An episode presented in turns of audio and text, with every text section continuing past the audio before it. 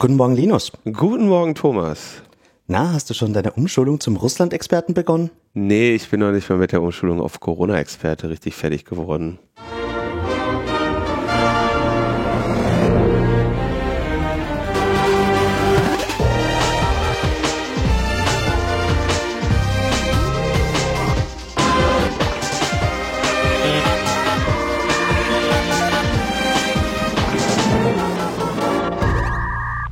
Logbuch Netzpolitik mit der Folge 423 vom 23.02.2022.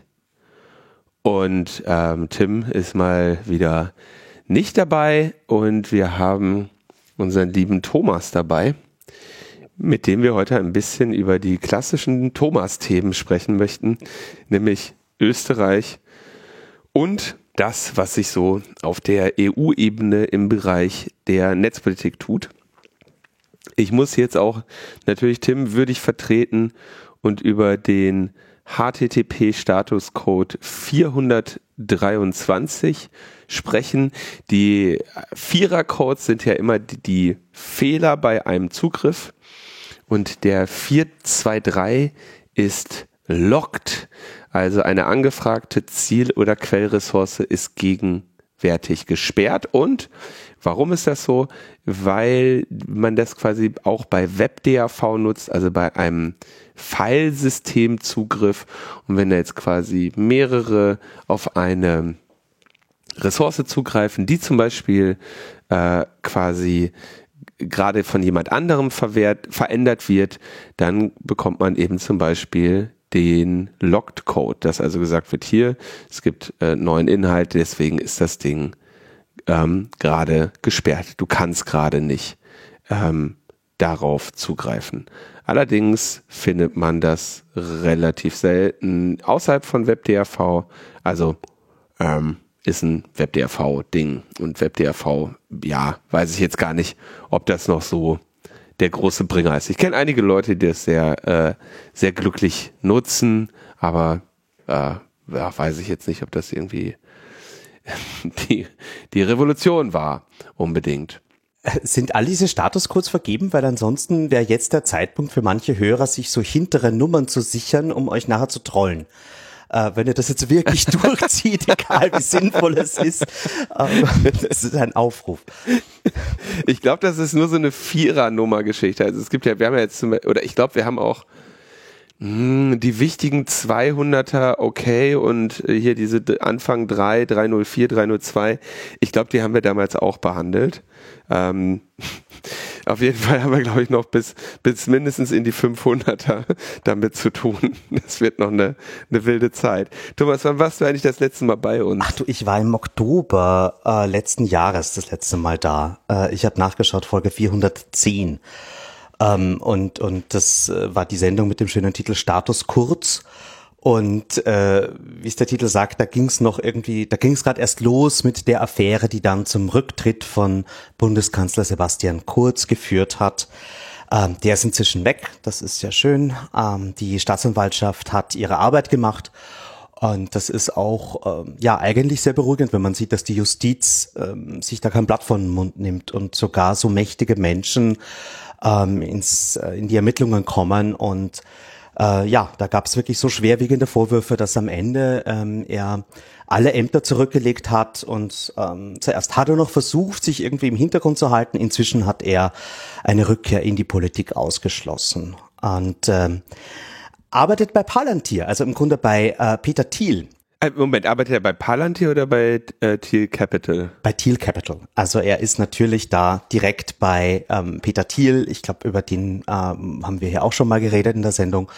Ähm, also der frühe Facebook-Investor, der auch bei PayPal dabei war, ähm, den man in der Netzpolitik vor allem auch deswegen kennt, weil er ähm, die Firma Palantir mit jemand anderem gegründet hat ähm, und äh, auch Trump-Supporter ist und jemand, der sich politisch ja auch kein Blatt vom Mund nimmt. Ja, ich äh, habe den mal getroffen, tatsächlich bei einer Konferenz. Absolut angenehmer Zeitgenosse, so ein richtiger Sympath, ähm, der, der wirklich äh, ja äh, äußerst äh, verstörende politische Ansichten hegt Und ähm, es gibt ja offenbar irgendwie so diese neue Gilde der, der Millionäre, äh, der Milliardäre, die dann irgendwie durchdrehen. Ne? Also Elon Musk ist ja auch ähm, ein, ein ganz langsam sich entfaltendes ähm, äh, ähm, Hyperloop-Rack. ja? Und ähm, dieser Thiel hat ja jetzt äh, sich aus, aus dem Facebook-Aufsichtsrat äh, zurückgezogen um ähm, seine Energie, seine Zeit dem Erfolg von Donald Trump zu widmen und dem der politischen Revolution, die er anrollt. Es gibt in äh, es gab jetzt vor kurzem eine äh, Neo ach ne heißt ja gar nicht mehr Neo Magazin Royal eine Böhmermann äh, Böhmermann-Folge äh, zu ihm. Typisch, halt relativ oberflächlich. Und dann äh, haben sie ihn irgendwie so in so einem Bond-Bösewicht-Stil äh, stilisiert, weil er mit Palantir ja eben Überwachungstechnologie ähm, für Polizei und Staat äh, fördert äh, mit durch seine Facebook-Teilhaberschaft natürlich. Also ist alles so, so die, diese, diesen unangenehmen, die Gesellschaft kontrollieren, Macht ausüben, manipulieren Bereichen. Äh, da ist er irgendwie immer nicht weit. Das ist, also ich meine, da muss man sich echt fragen, wer ist jetzt blöder dran? Deutschland oder Österreich? Ja, wir haben irgendwie den Schröder, der ist danach zu Putin gegangen, Kurz geht zu Thiel, Ach, also da nehmen wir uns nicht. Das kann ich toppen. Also wir haben auch äh, unser unser letzter sozialdemokratischer Kanzler und der vorherige äh, sind irgendwie äh, beide im, bei bei Putin zumindest in staatsnahen Betrieben. Also Christian Kern ist im Vorstand äh, der russischen Staatsbahn. Wir haben einen ehemaligen ÖVP-Kanzler, der ähm, äh, im Gazprom-Vorstand ist. Äh, dann gibt's noch irgendwie bei ein paar Banken Leute. Also äh, äh ja, Russland ist sehr gut da drin Sinn, sich äh, österreichische Politiker einzuverleiben. Und wir haben die russische Gas- und Ölnadel genauso tief äh, in der Ader wie Deutschland. Also ähm, ganz viele Pipelines enden im Machfeld in Österreich und auch in der Debatte jetzt hier merkt man das so ein bisschen. Aber wir wollten ja nicht über Russland reden. Der Rücktritt von Kurz, den hat er eigentlich damit begründet, dass er jetzt keine Lust mehr hat. Ne? Die waren alle nicht nett genug zu ihm. Äh, ja, er hat das auch begründet mit äh, äh, der Geburt seines äh, ersten Sohnes. Also er ist Papa geworden und hat dann gemeint, er muss sich jetzt um die Familie kümmern. Und bei seiner Rücktrittsrede hat er auch gesagt, er holt jetzt seine Freundin vom Krankenhaus ab mit dem Baby.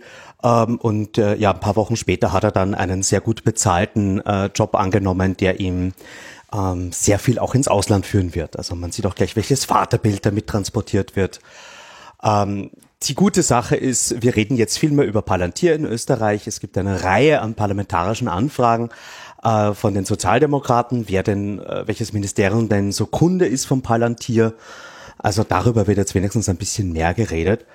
Ähm, aber ja, also der Abgang war nicht rühmlich und ich hoffe, dass, dass ähm, wir ein bisschen merken, dass solche Demagogen oder Leute, die nur äh, Politik machen mit, mit Botschaften nach außen, ohne wirklich für irgendwas zu stehen, ähm, dass das nicht zukunftstauglich ist. Aber das ist meine stille Hoffnung.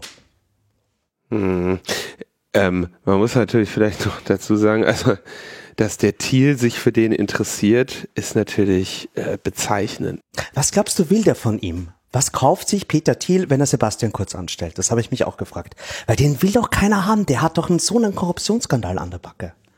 Oh, eine ultrarechte Identifikationsfigur und ein ziemlich gutes ähm, Adressbuch und jemanden, der offensichtlich korrumpierbar ist, ja, äh, das ist doch äh, spitze, ja. Also ich meine, so einen kleinen Korruptionsskandälchen an der Backe. Ich meine, der Mann möchte äh, Donald Trump unterstützen, sieht da drin irgendwie den größten, äh, das größte Ziel, was er jetzt irgendwie erreichen kann.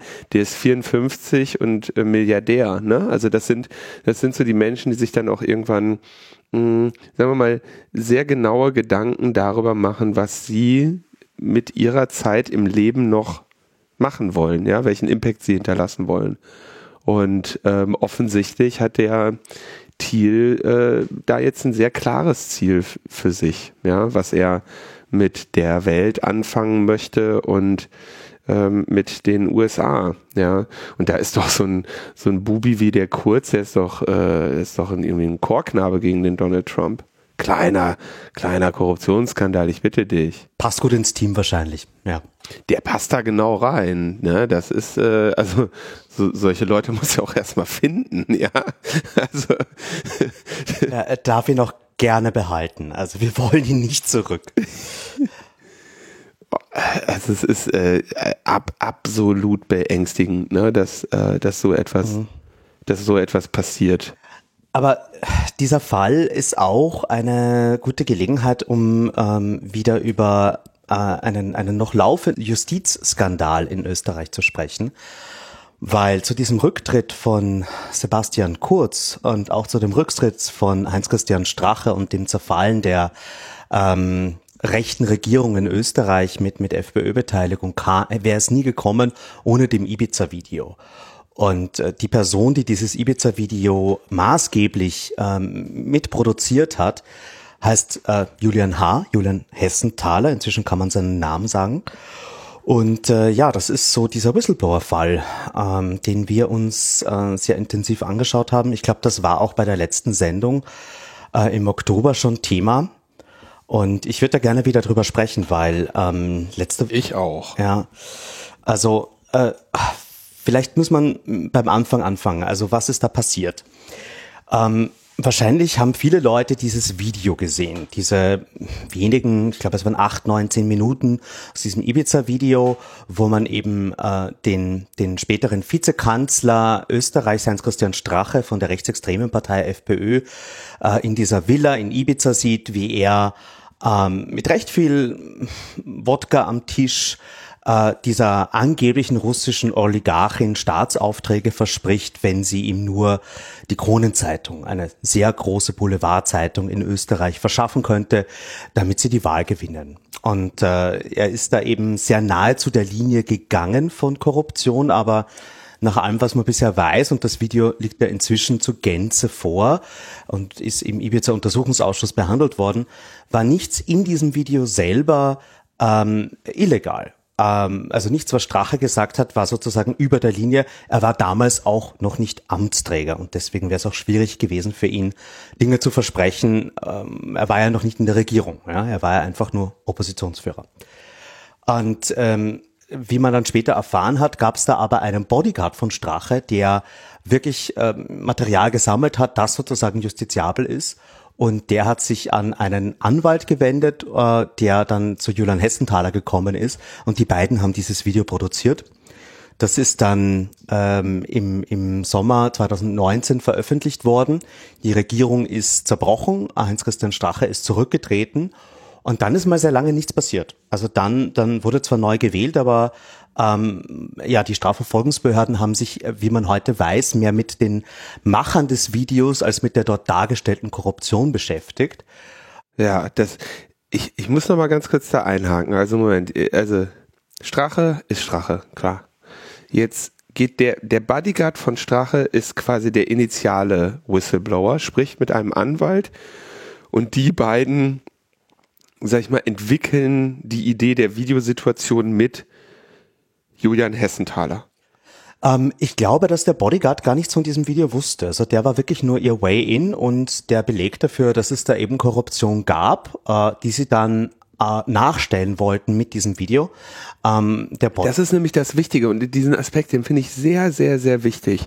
Und ich fand das, ähm, also diese Böhmermann-Anspielung zu diesem Thema, die es damals ja gab, die ja dann irgendwie auch dazu führte, so, ha, war das der Böhmermann, der da den äh, Strache aufs Glatteis geführt hat oder sowas, ne? Die fand ich damals schon so, so ausgesprochen ärgerlich, weil das von Anfang an dieses ganze Ding, dieser, dieses ganze Geschehnis so geframed wurde, als wäre das letztendlich irgendwas, was ich ein Videostreich, ja, oder was, was Verbotenes, Gemeines, den, den in eine Hütte, ähm, den Strache in eine Hütte zu schaffen und dort zu filmen, ja. Nur, warum macht, also was, es gibt ja einen Grund, warum man das mit den meisten Politikerinnen noch nicht einmal versucht. Weil man nämlich einfach weiß, dass die wahrscheinlich noch nicht mal mit der Oligarchin nach Ibiza fliegen und dass sie, wenn sie sich dann dort mit der unterhalten, ähm, sich irgendwie halbwegs ähm, in Ordnung ver vor, vor Verhalten nicht versuchen, über, über Stunden hinweg sitzen zu bleiben. Oder irgendwelche. Wenn es die ganze Zeit nur um Korruption geht. Nicht aufzustehen, nicht zu ja, widersprechen, ja. sondern immer nur, aber wir können ja. doch das und das machen. Und es gibt ja viele Großspender, die spenden dann an Vereine, damit es der Rechnungshof nicht mitbekommt. Und Novomatic zahlt alle diese ganzen Aussagen, die Klopper, die da drinnen sind. Journalisten sind die größten Huren auf dem Planeten, hat Heinz-Christian Strache auch gesagt. Ja, aber es zeigt halt. Gut, das kann er sagen. Das ist eine freie Meinungsäußerung.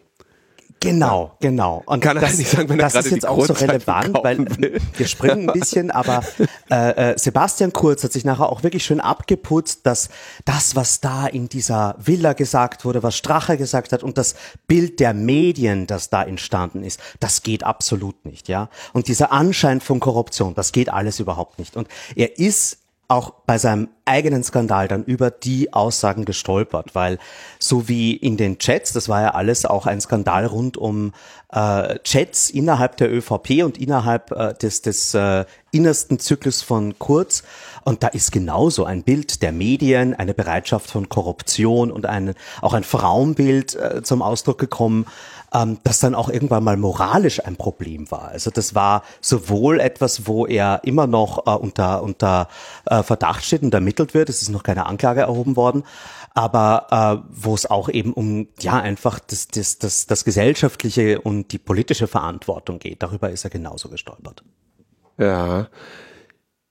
Wie ist es denn jetzt weitergegangen? Du hast ja schon gesagt, auch in der letzten Sendung das erzählt habe, wir sollten es hier nochmal vor äh, für die Vollständigkeit äh, wiederholen. Es gab irgendwie mehr Untersuchungen darüber, wer denn dieses Video gemacht hat, die gemeinen Hunde, ja, der arme Strache, als dass er sich ernsthaft mit diesem Strache mal auseinandergesetzt hat. Okay, der ist dann da unter Tränen zurückgetreten.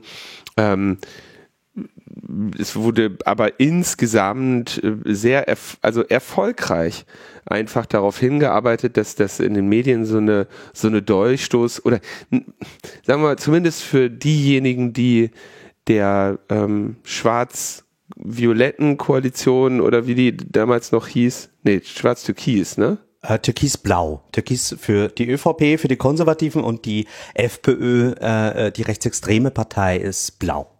Sorry, ja. Ähm, also der, das, das, dass es zu so einer Durchstoßlegende für diejenigen wurde, äh, ähm, die an, an, an diese Werte, Werte äh, glauben wollten, oder?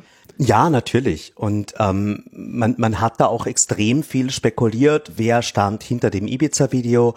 Es gab äh, initial vor allem auch die, die Vermutung, ob da ein ausländischer äh, Nachrichten- oder Geheimdienst dahinter steckt und ähm, oder ob es vielleicht der politische Mitbewerber war. Und im Grunde äh, kann man all diese Theorien jetzt getrost zur Seite schieben. Also ähm, ich habe mich, wie gesagt, sehr intensiv mit dem Gerichtsakt beschäftigt von, von Julian Hessenthaler.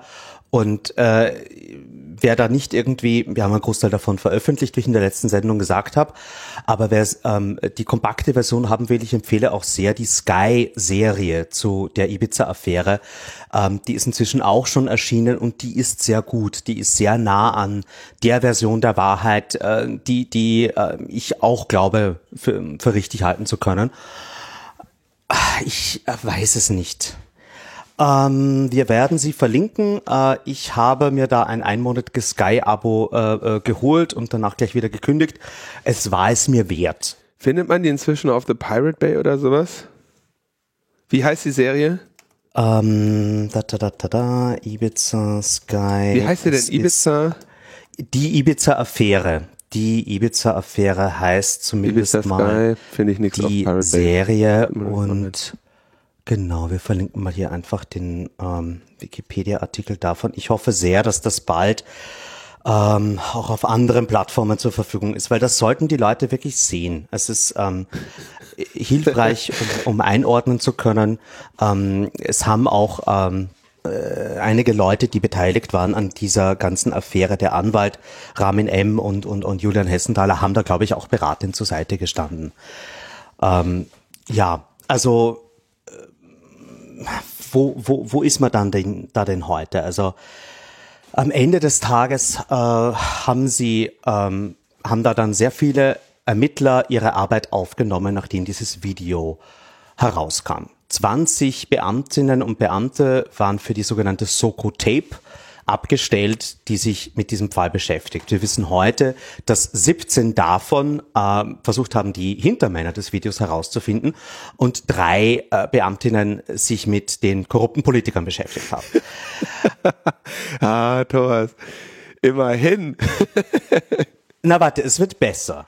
Ähm, es, ist, es ist inzwischen auch so, dass die handelnden Personen, ja, das sind zwei zu nennen, Nico R., ähm, ein, ein, ein Polizeibeamter, der ähm, da an mehreren Stellen ganz zentral war, weil der hat zum Beispiel den Anfangsverdacht äh, besorgt, weil man ist dann sehr schnell draufgekommen, hm, okay, warte, das ist ein Video, das verdeckt in Spanien aufgenommen wurde.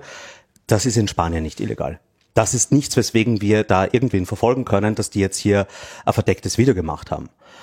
Ähm, es ist inzwischen auch schon durch deutsche und österreichische Gerichte bestätigt, ähm, dass das Video als solches nicht illegal war, ähm, weil hier einfach überragendes öffentliches Interesse geltend gemacht wird.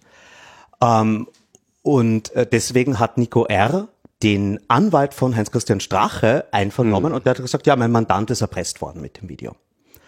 Ähm, dieser Vorwurf hat sich nie bestätigt, ist auch nie zur Anklage gebracht worden, aber war dann das erste äh, Delikt, mit dem man mhm. wirklich äh, rechtfertigen konnte, wieso man jetzt gegen diese Leute ermittelt. Und vor allem ist Erpressung eine sogenannte Katalogstraftat. Das heißt, da kann ich auch in anderen EU-Ländern die dortigen Behörden motivieren, was zu tun, ohne dass das durch äh, mühsame Verwaltungsprozesse durchgehen wird. So, hm, das ist bei uns illegal, ist es auch dort illegal, welcher Strafrahmen, welche Möglichkeiten haben wir da, sondern nee, das ist in dem Katalog von Dingen, wo es einfach geht, über Grenzen hinweg zu ermitteln und das ist hier geschehen. Nico R. hat sich auch berühmt gemacht, weil er äh, Strache nach dessen Rücktritt das SMS geschickt hat, äh, äh, ich hoffe auf einen Rücktritt vom Rücktritt und Kopf hoch.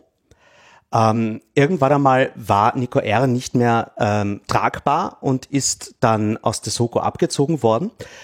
Inzwischen ist er befördert worden und leitet eine ganze Abteilung im Bundeskriminalamt. Äh, sein Chef der Soko Tape, Andreas Holzer, äh, ist derjenige, der ihn zuerst verteidigt hat und dann erst nach massivem öffentlichen Druck äh, äh, Nico R. abgezogen hat. Andreas Holzer ist deswegen auch relevant, weil als der Anwalt äh, Ramin M. diesen äh, ähm, Bodyguard 2015 schon irgendwie dessen, dessen Informationen bekommen hat. Und der hat da wirklich so Fotos von Geldtaschen, also von Taschen voller Bargeld die Strache zuzuschreiben sind, gehabt, die er der Polizei gezeigt hat. Hat gemeint, ich habe da einen Mandanten, der hat wirklich sehr viel Material, was äh, auf Korruption in den höchsten Reihen hindeutet. Und Andreas Holzer hat aber einen, äh, nur einen Aktenvermerk gemacht, der lückenhaft war und das nie wieder nachher verfolgt. Andreas Holzer hat sich ähm, ein bisschen noch berühmt gemacht, weil er hat äh, Peter Pilz, einen, einen ähm, ehemaligen Abgeordneten, der immer sehr aufdeckerisch unterwegs war, dessen Buch hat er versucht einziehen zu lassen, sozusagen, ach, das sind Persönlichkeitsrechte verletzt und ich versuche dieses Buch jetzt sozusagen vom Markt zu nehmen. Andreas Holzer hat einen Kabarettisten im Zivilrechtswege verklagt, der Prozess ist, glaube ich, noch anhängig. Ja, und dieser Mensch, der wirklich ein bisschen kritisch zu bewerten ist, ist auch befördert worden und leitet jetzt das Bundeskriminalamt in Österreich. Junge, wo wohnst du da? Komm da mal weg. Das ist ja gefährlich. Wenn, wenn, wenn die guten Leute gehen, dann ist es, dann ist es aus. Deswegen, also das ist ähm, ja, das ist. Äh, Job is not done. Aber äh, das, das ist auch ähm, ein extrem besorgniserregendes Bild, das wir jetzt gerade sehen. Die ÖVP merkt, hm, das mit der Regierungsbeteiligung, daran haben wir uns die letzten Jahrzehnte echt gewohnt. Das, das war echt schön. Das wird vielleicht bald aufhören, weil das mit der Korruption, das checken die langsam. Und jetzt beginnen sie wirklich ohne jeder Scham Posten zu besetzen. Ähm, wir hatten letztens erst einen Fall, dass äh, das Verteidigungsministerium ähm, so einen Truppenübungsplatz, da war die Leitung ausgeschrieben. Es gab vier Bewerber. drei sehr gut qualifizierte und einen, den die Bewerbungskommission gesagt hat, na, den nehmen wir lieber nicht, weil der hat eigentlich nicht das, was es braucht. Die, die Verteidigungsministerin hat sich dann trotzdem für diese Person entschieden, die lustigerweise in derselben ÖVP Gruppe ist wie sie, der ÖAB, also einer der mächtigen Teilorganisationen der österreichischen Volkspartei. Nur ist es so, dass so militärische Besetzungen durch den Bundespräsidenten bestätigt werden müssen. Das hat Bundespräsident Alexander van der Bellen zweimal verweigert, mit Verweis darauf, der ist nicht der Bestqualifizierte. Die Fachkommission hat gesagt, der ist der Einzige, der es nicht werden darf. Äh, Verteidigungsministerin Tanner hat dann einfach diese Person interimistisch mit der Leitung des Truppenübungsplatzes betraut und das ist jetzt seit 18 Monaten der Status quo. Also sogar da, wo es Checks and Balances gibt, werden die einfach dreist ignoriert.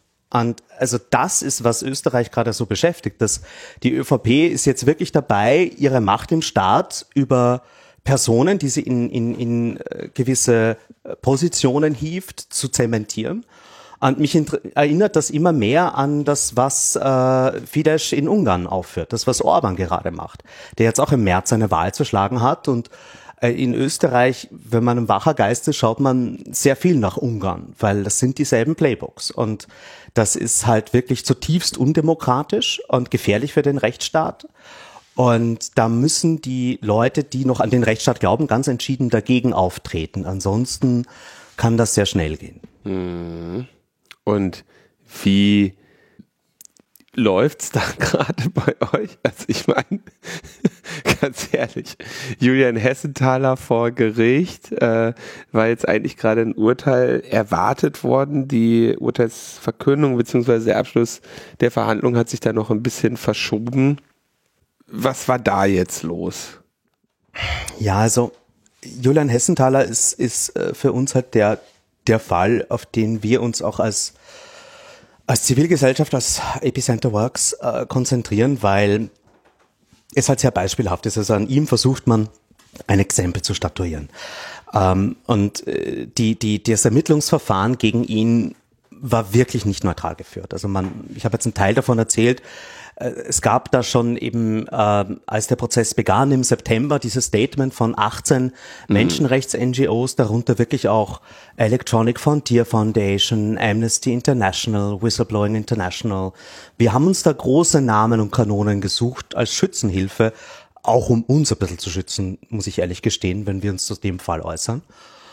Und ja, wir sind seitdem im Gerichtssaal und verfolgen diesen Prozess. Eigentlich hätte ähm, da schon ja. ein Urteil passieren sollen, aber das ist äh, dann am Ende doch nicht passiert, weil ähm, die Verteidigung darauf besteht, dass äh, noch eine Zeugin einvernommen wird, die sich in Serbien befindet und äh, scheinbar ist es auf dem Rechtshilfeweg recht schwierig, so eine Videoschaltung mit Serbien hinzubekommen.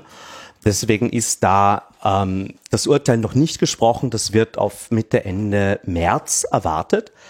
Und äh, wir, als wir damals rausgingen, war das wirklich so, Hessenthaler und dieses Ibiza-Video, die Leute wussten nicht so genau. Und es war immer noch so, die sind alle irgendwie shady und ich glaube auch, dass die, dieser Ibiza-Detektiv durchaus äh, seine, seine krumme Nummer gedreht hat im Leben. Keine Frage.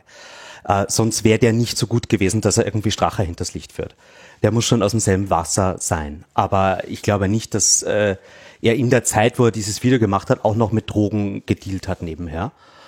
Und am Ende des Tages äh, ist halt das, was die ähm, Staatsanwaltschaft vorbringt, zwei Belastungszeugen, nicht mehr. Es gibt keine Sachbeweise, keine, also Fingerabdrücke und, und DNA-Spuren will die Verteidigung die ganze Zeit, dass man abnimmt von Drogenpressen, die angeblich operiert äh, worden sollen sein von, von den Beschuldigten. Hat der Richter bisher abgelehnt. Also man hat nur diese zwei Belastungszeugen, die sich gegenseitig widersprechen, die sich in ihren eigenen Aussagen widersprechen, wenn man mhm. die über die Zeit liest. Ähm, und äh, die eine Zeugin äh, hat eben elfmal bei der Polizei ausgesagt, ohne Dolmetscher.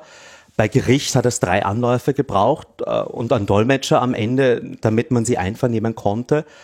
Und die Zeugnisfähigkeit wurde zwar in der letzten Sitzung des Gerichts von einer Sachverständigen bejaht, sie hat aber auch gesagt, äh, dass da immer wieder auch Aussagen von ihr, also wenn man ihr Suggestivfragen stellt, wird sie immer bejahen.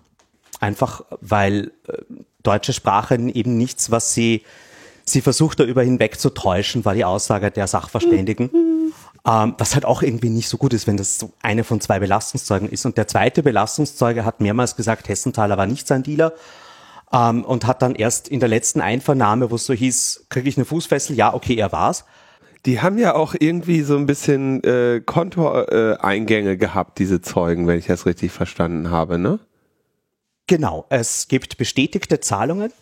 Es gibt keine, es gibt keine Belastungszeugen, die nicht irgendwie ungewöhnlich hohe Kontoeingänge hatten.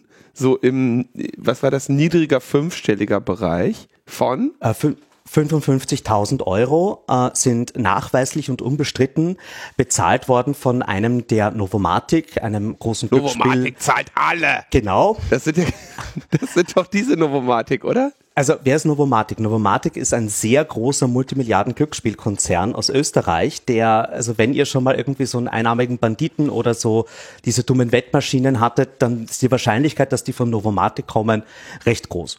Das ist ein Unternehmen, das dem Multimilliardär Martin Graf gehört, äh, der eben auch ÖVP und FPÖ nahe steht und der ähm, persönlich Hausdurchsuchungen hatte durch die Ibiza-Affäre. Dann haben sie das Handy weggenommen. Der ist selber mehrmals jetzt geladen worden, in Prozessen involviert. Äh, die Novomatic hat auch äh, äh, ähm, was ihre Kontrolle der Casinos Austria betrifft, an die äh, tschechische Saskia-Gruppe äh, einige Sachen abtreten müssen im Zuge dieser Affäre.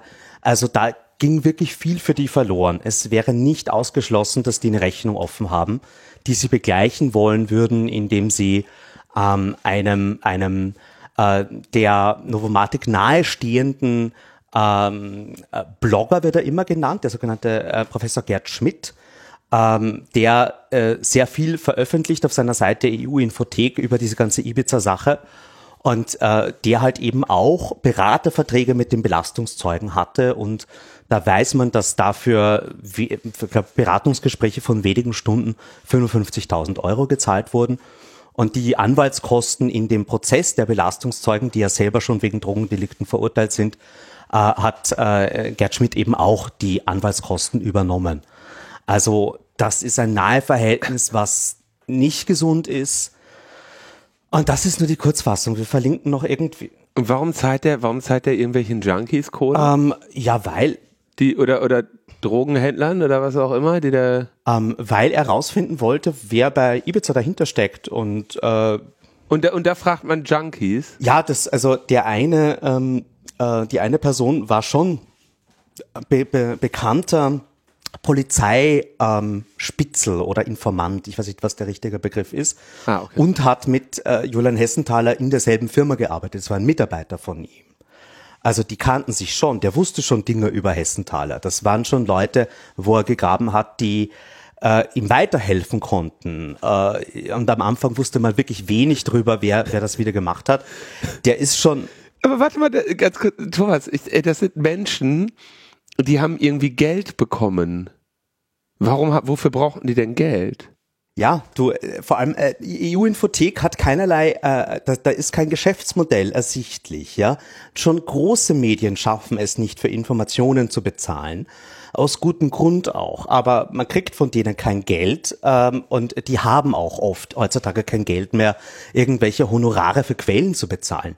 Dass äh, Herr Schmidt das tun kann und vor allem in diesem hohen Umfang, ist schon fragwürdig. Und das Problem ist aber, jetzt kommen wir wieder zum österreichischen Rechtsstaat zurück. Ähm, äh, Julian Hessenthaler sitzt seit über einem Jahr im Gefängnis. Also der ist im Dezember 2020 in Berlin festgenommen worden, war dann einige Monate in Auslieferungshaft, war noch irgendwie beim Wirecard-Untersuchungsausschuss in Deutschland geladen ähm, und ist dann nach Österreich überstellt worden und dort sitzt er jetzt in Untersuchungshaft. Und äh, es gab auch den Antrag, einer Enthaftung, einfach zu sagen, okay, ähm, das hat sich alles nicht substanziert. Äh, wieso kann der nicht mit Fußfessel irgendwie nach Hause, während über, in der Hauptverhandlung über die Schuldfrage entschieden wird? Und äh, ja, die Gerichte haben gemeint, nein, darf er nicht, weil man kann heutzutage ja auch Drogen übers Internet verkaufen und deswegen be besteht eine, eine Tatbegehungsgefahr. Und er hat ja seine Auslieferung nach Österreich mit Rechtsmitteln bekämpft deswegen äh, ist auch von einer Fluchtgefahr auszugehen. Das war mir auch neu, dass ein Rechtsmittel gegen eine Auslieferung dann später eine Fluchtgefahr sein kann. Ich dachte, das wäre auch ganz normal zulässig, dass man den, die rechtsstaatlichen Wege ausnutzt. Und, aber das, das, das i-Tüpfelchen ist, dass ähm, die Widersprüche der Belastungszeugen äh, vom Gericht auch nicht äh, entlastend gewertet werden, weil in Drogenverfahren ist es ja üblich, dass sich Belastungszeugen widersprechen. Sonst nicht. Sonst geht man damit anders um, ne? Ich meine, im Zweifel für den Angeklagten, du musst dich einfach fragen, reicht das oder reicht das nicht für einen Schuldspruch? Und ich, ich kann vieles nicht nachvollziehen in dem Verfahren, deswegen schauen wir auch darauf, dass da ja, dass die Öffentlichkeit dann nicht verloren geht im Gerichtssaal, dass irgendwie Leute mitbekommen, was da passiert. Und dann wird man halt sehen, ob Österreich ähm, seinen Platz in der westlichen Demokratie noch verdient oder nicht. Aber ähm, man zweifelt. Also ich habe ehrlich gesagt, das ganz, ich meine, gut, Privatdetektive sind jetzt äh, häufig sag ich mal, durch kreative äh, Methoden bekannt, ja.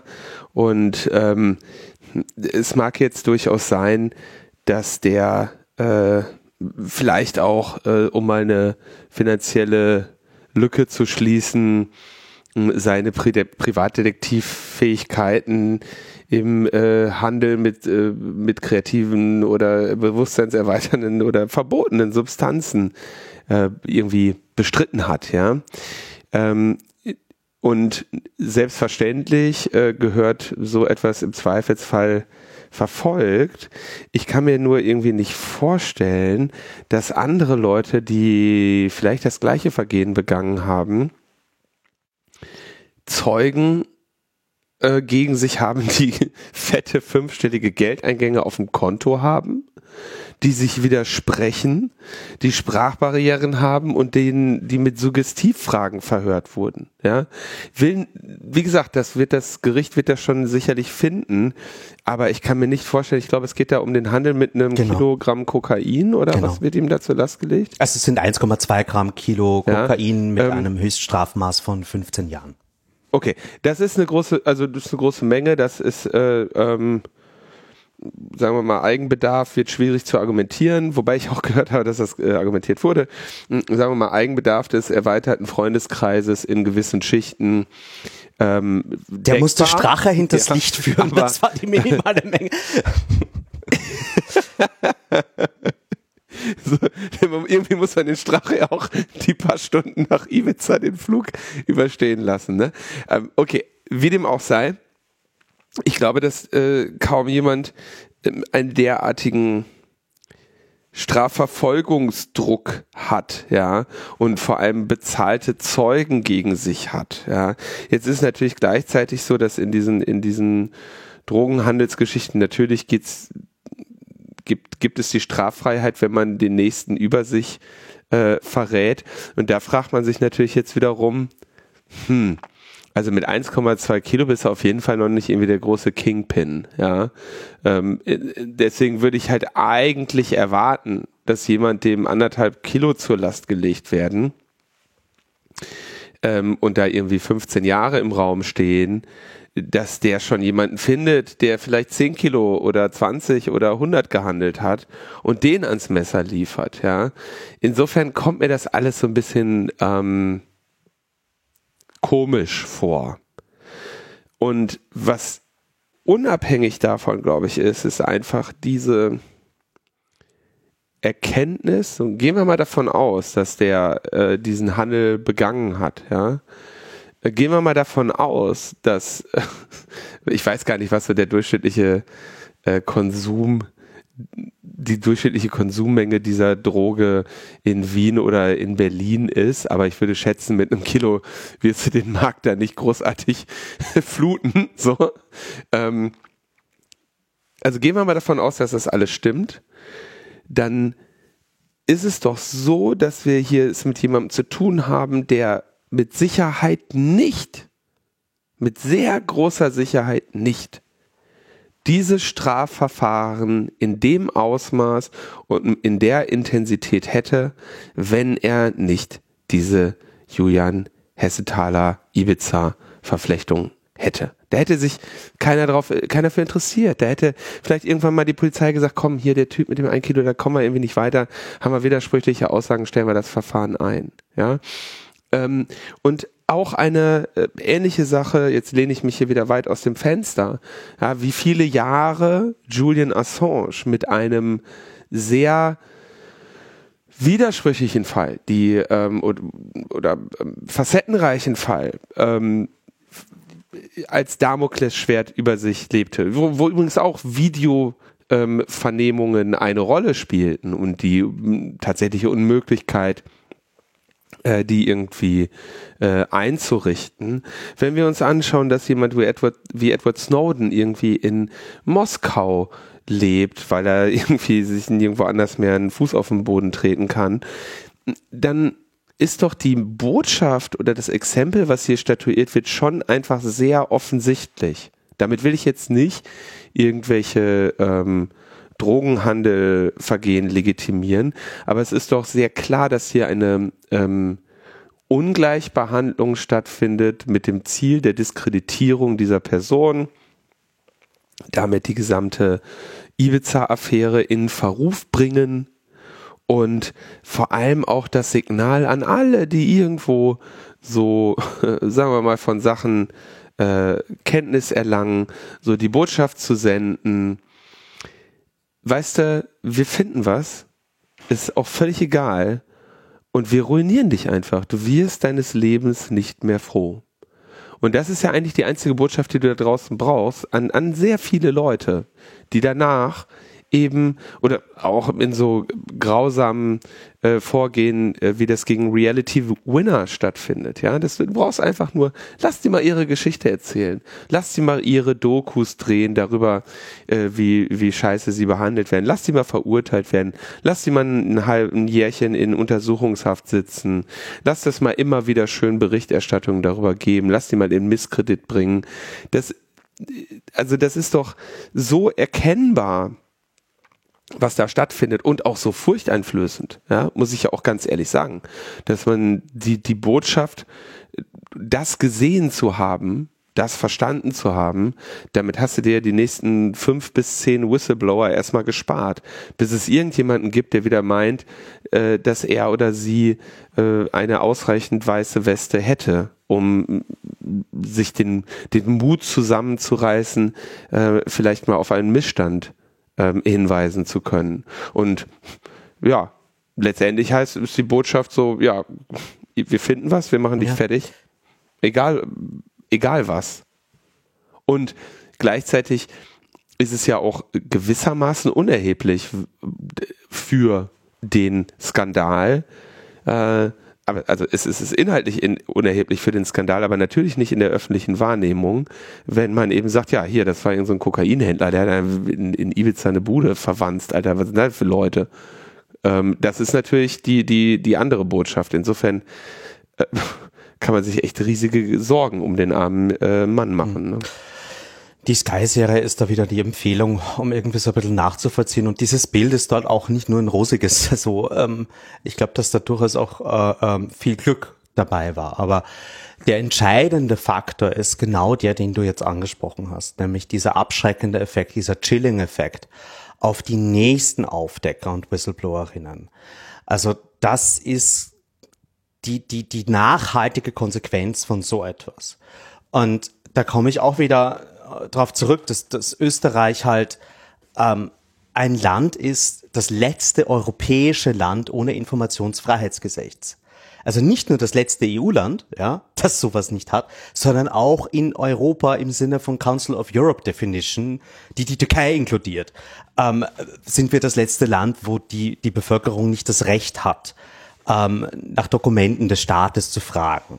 Ähm, das heißt, ganz oft brauchst du Leute, die innerhalb der Institutionen sind, Missstände mitbekommen und das unter einem äh, nicht unerheblichen Einsatz für ihre Karriere ähm, und manchmal eben sogar auch für ihre Freiheit oder für ihr Leben dann auf sich nehmen, diese Dinge öffentlich zu machen.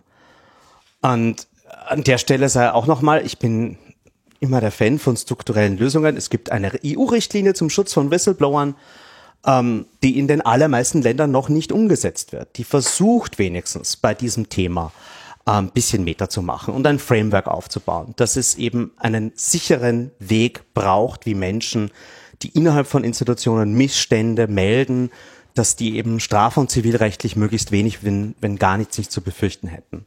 Weil die verdienen unseren Schutz und äh, da, da, da, da muss man auch irgendwie viel mehr hinschauen und äh, solche lauten Fälle wie jetzt der von dem Ibiza-Macher, die schaden ganz einfach dem, dem, ähm, dem Mut von den nächsten, die da kommen.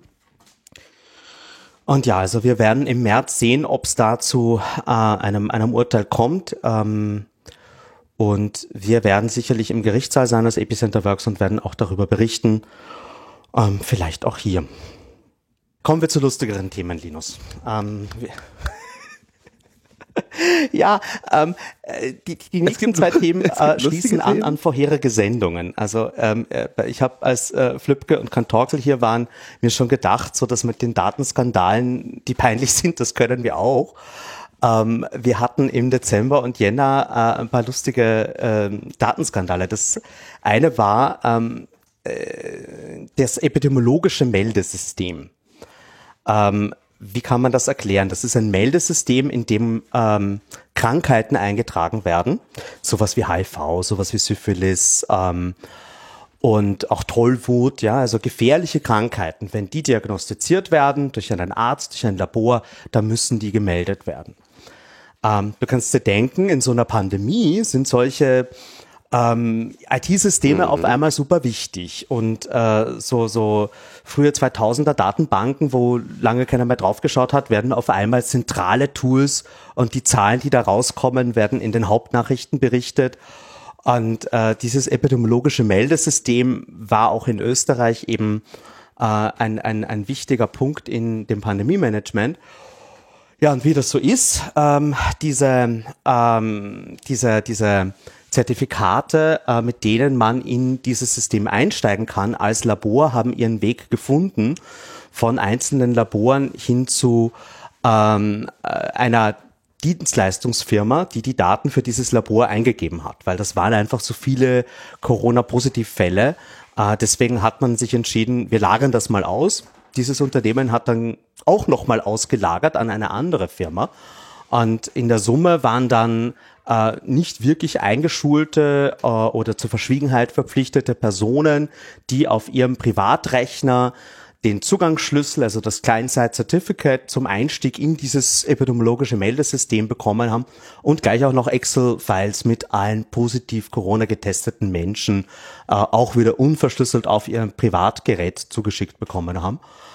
Und ähm, ja, über dieses System konnte man recht viele Daten rausziehen, man konnte sie aber auch manipulieren. Man hätte jeden Menschen da irgendwie eine Corona-Erkrankung eintragen können. Ähm, oder auch ein HIV oder Tripper oder nachschauen, welcher Politiker vielleicht HIV hat und solche Dinge. Das wäre alles gegangen über diesen Zugang. Und ähm, da hat sich dann eben ein Whistleblower gemeldet beim Standard und bei uns und ähm, wir haben dann ähm, ja bestätigt, dass dieser, dieser Zugriff wirklich existiert. Auch ein kleines Video gemacht von äh, diesem Zugriff und hatten das dann äh, veröffentlicht, was re recht große Wellen geschlagen hat. Ähm, und äh, dann haben wir auch darauf hingewiesen, dass ähm, da durchaus jetzt Blödsinn in dieser wichtigen Datenbank drinnen steht. Und Österreich hat ja eine Impfpflicht, die es einführen will. Und eine Impfpflicht, die noch dazu wirklich auf Knopfdruck ähm, äh, alle Menschen, die nicht geimpft und nicht genesen sind, kriegen eine Verwaltungsstrafe. Also es wäre wichtig, dass diese Daten richtig sind, äh, wenn wir diese äh, Impfpflicht wirklich mal vollends umsetzen. Das ist noch ein bisschen unklar, aber das Gesetz sieht in der Phase 3 genauso eine automatisierte Rechtsdurchsetzung vor.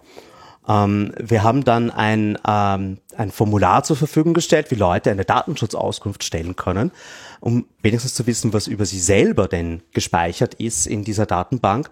Das Gesundheitsministerium hat einfach nicht reagiert und hat diese Auskunftsersuchen nicht beantwortet.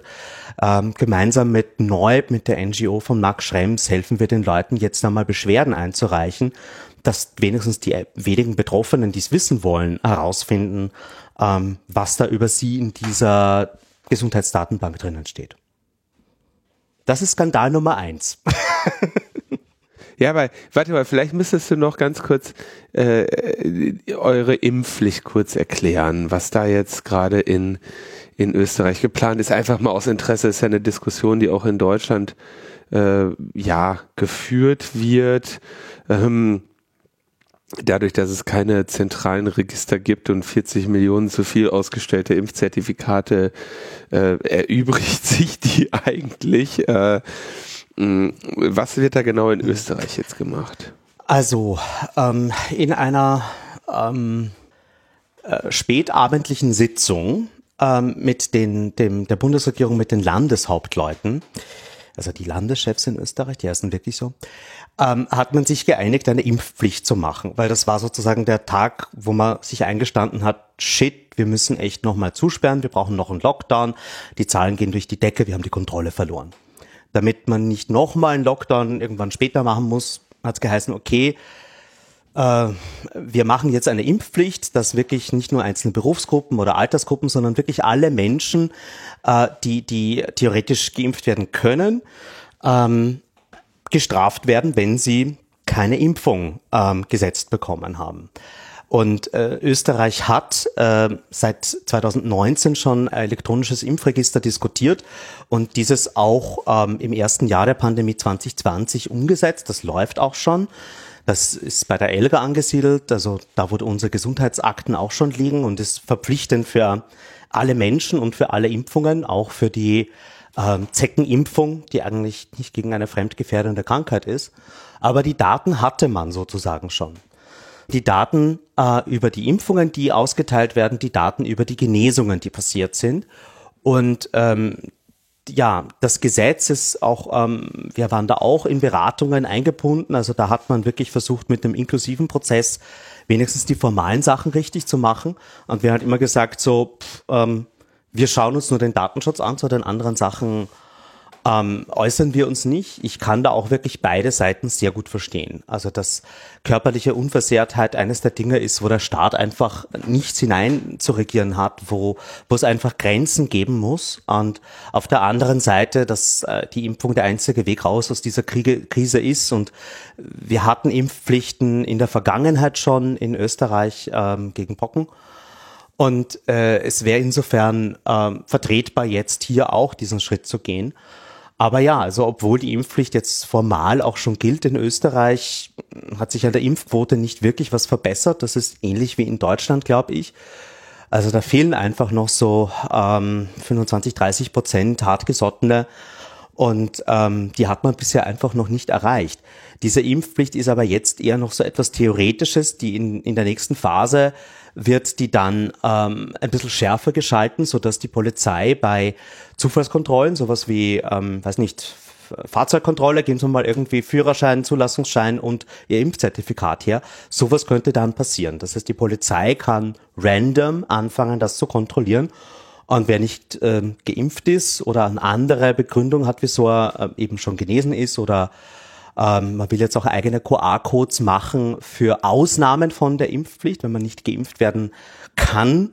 Äh, aufgrund einer ärztlichen, eines ärztlichen Attests kriegt man auch so einen QR-Code, den man dann herzeigen kann in der Situation. Und ja, also das ist so der Weg, den man, den man ziemlich sicher gehen wird. Ob die Phase drei kommt, dass man wirklich jetzt mit diesen zentralisierten Datenbanken automatisierte Rechtsdurchsetzung macht, dass man auf Knopfdruck ermittelt, wer ist noch nicht geimpft und die kriegen jetzt mal irgendwie einen Brief und dann kriegen sie einen zweiten Brief und beim dritten Brief müssen sie 600 Euro Strafe zahlen. Und wer diese Strafe beeinsprucht, da sind es dann gleich 2000 Euro Strafe. Ähm, das ist aus meiner Sicht ganz klar überschießend und ist auch ein ganz gefährlicher Schritt, wenn wir jetzt aufgrund einer Datenlage automatisiert Strafen ausstellen. Ähm, das kennen wir vielleicht maximal so bei Parkstrafen oder wenn man zu schnell gefahren ist, dass das automatisierte Systeme sind. Ähm, und das in der Masse einzusetzen, wo man weiß, es wird zigtausende False Positives geben, das ist schon wirklich ähm, ein, auch ein Ausdruck von Hilflosigkeit des Staates. Ähm, und deswegen wird da auch sehr viel gestritten. Also man muss auch sagen, in die Stimmen, die sagen, das mit der Impfpflicht war echt eine schlechte Idee, wir sollten das wieder abblasen, die werden immer lauter. Und äh, ich würde da jetzt kein Geld mehr drauf wetten, dass das so kommt, wie es beschlossen wurde.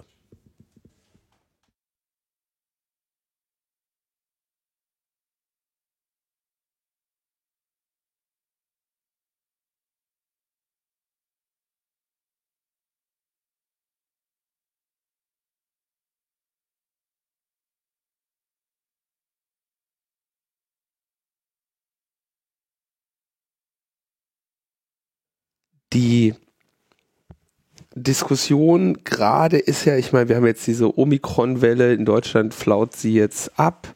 Ähm, natürlich denken jetzt wieder alle, er ist vorbei, ja. Corona ist vorbei. Und mal, warum braucht man jetzt noch eine Impfpflicht? Ne? Dann gibt es wiederum andere, die sagen, naja, wenn du die jetzt einführst, dann hast du potenziell eine Möglichkeit davon im ähm, September äh, Oktober, November, wenn der Herbst kommt und die fallenden Temperaturen und die potenziell nächste Welle, dann kannst du da davon profitieren. Insofern ist, kommt ja erschwerend jetzt zu einer Impfpflichtdiskussion eben diese ihre antizyklische Natur ähm, hinzu. Ja.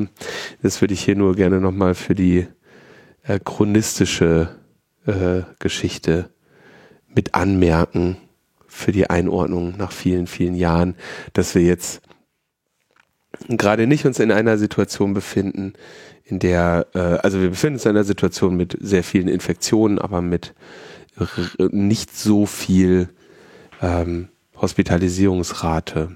Ne? Was natürlich dann auch wieder, weil die Leute auf die Jetzt-Situation blicken, äh, ja, entsprechende ja, nicht, nicht so dringende Notwendigkeit sieht, äh, darstellt. In, in, das könnte ich mir auch vorstellen, dass daran, dass das Ding einfach dann im Sande verläuft, oder?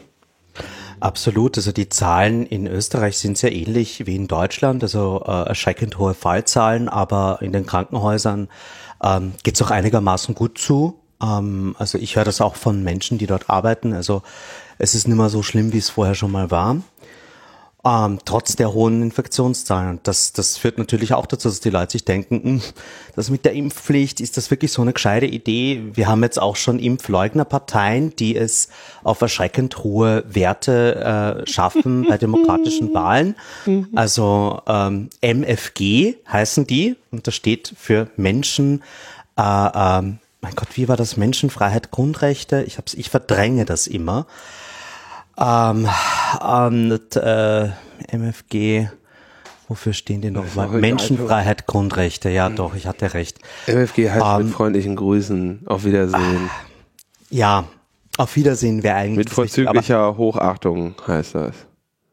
G, nicht H. Ähm, aber es ist, es ist, äh, ja, also das ist ein Massenphänomen geworden und es, es, es splittet so ein bisschen die Gesellschaft und ich befürchte, dass dieses Thema Impfpflicht äh, so wie ein eingewachsener Zehennagel noch lange Schmerzen bereitet wird und vielleicht sogar so wie Brexit eine nachhaltige Spaltung der Gesellschaft verursacht. Ähm, dass man darüber einfach nicht hinwegziehen sehen kann und äh, ich habe da schon auch einige Fälle jetzt auch mitbekommen im Familien- und Naheverhältnis und so ähm, und, und äh, Impfpflicht verstärkt nochmal ähm, diese Tendenzen, weil es damit halt eben wirklich auch ja, äh, illegal ist das nicht zu tun und, und äh, ich glaube, dass es viel sinnvoller gewesen wäre, mit Anreizen zu arbeiten. Ja.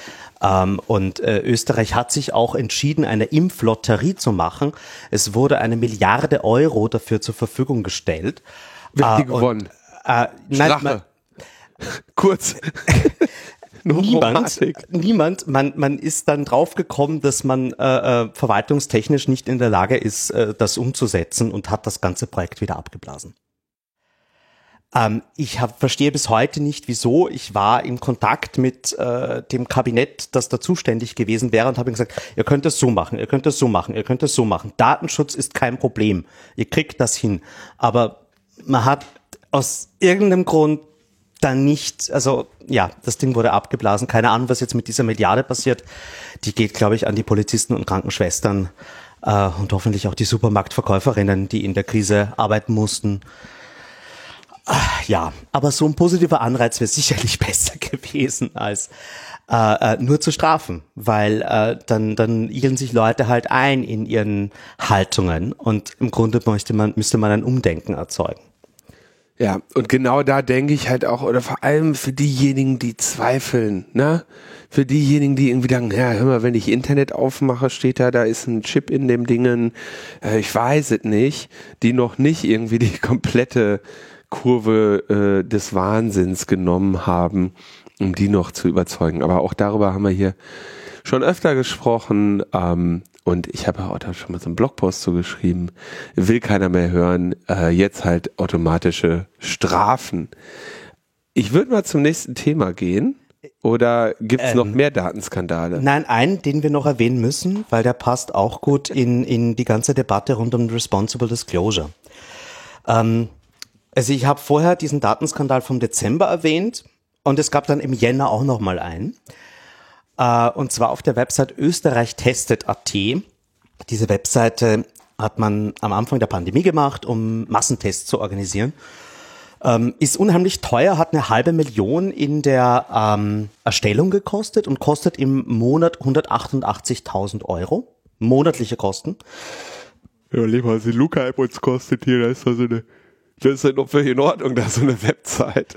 Ähm, es wird besser. Ähm, diese, diese Österreich-Testet-Webseite wurde dann auch verwendet, damit man sich äh, für Tests in der Apotheke anmelden kann. Und irgendwann einmal gab es da so einen äh, sehr findigen Webentwickler, der gesehen hat, uff, das ist aber mühsam, da immer, wenn, wenn man in dem einen Tool die Daten in das andere Tool übertragen muss. Ich habe da eh diesen API-Zugriff, den die mir gegeben haben von Österreich testet. Ich baue hier einfach ein Dashboard für unsere Apotheke. Und dann hatte er hier irgendwie so diese API-Zugriffe und hat halt noch ein bisschen geschaut und hat gemerkt, ui, ich kann nicht nur die Daten von meiner Apotheke einsehen, sondern von allen Apotheken und von allen Testzentren in ganz Österreich. Ähm, und hatte da halt irgendwie äh, Zugriff auf, auf Millionen Datensätze, also sowohl Corona-Testergebnis der Leute wie auch ähm, Name, Geburtsdatum, Adresse, Sozialversicherungsnummer, Telefonnummer, E-Mail-Adresse, alles, was dazugehört. Und als jemand, der nicht das erste Mal Sicherheitslücken findet, hat er sich gedacht, ach, ich weiß, was zu tun ist. Ich schreibe jetzt eine liebe Mail, ich mache in einer Dokumentation, was ihr Fehler ist, die werden das schon reparieren. Mitnichten, äh, er wurde zuerst mal ignoriert. Dann hat er sich irgendwie ähm, an den ORF gewendet, an den öffentlich-rechtlichen Rundfunk, hat sich gedacht, okay, die helfen mir vielleicht. Und äh, die haben dann auch nochmal nachgefragt beim Gesundheitsministerium, was zuständig ist. Und die Antwort des Gesundheitsministeriums war, ach, das ist keine Sicherheitslücke. Der hat das System nur falsch bedient. Äh, die Apotheke schließen wir jetzt von diesem Österreich-Tested-Programm aus ähm, was natürlich viel Geld für die Apotheke ist, was sie jetzt verliert. Daraufhin hat sie dem, dem Webentwickler gekündigt, der hat seinen Job verloren, dafür, dass er die Sicherheitslücke gemeldet hat. Und ja, wir haben dann eben gemeinsam mit dem ORF das alles nochmal bewertet und auch nochmal mit der Politik Kontakt aufgenommen, so what the fuck seriously. Und äh, ja, man blieb bei dem Standpunkt, die ganze Sache wurde aber medial sehr hochgekocht. Also das war irgendwie ein, zwei Tage Hauptnachrichten. Und was bleibt, ist ein ganz äh, schaler Beigeschmack. Ähm, Im vorherigen Themenblock haben wir darüber geredet, abschreckender Effekt für Whistleblower. Das ist so ein abschreckender Effekt für ähm, Sicherheitsforscherinnen.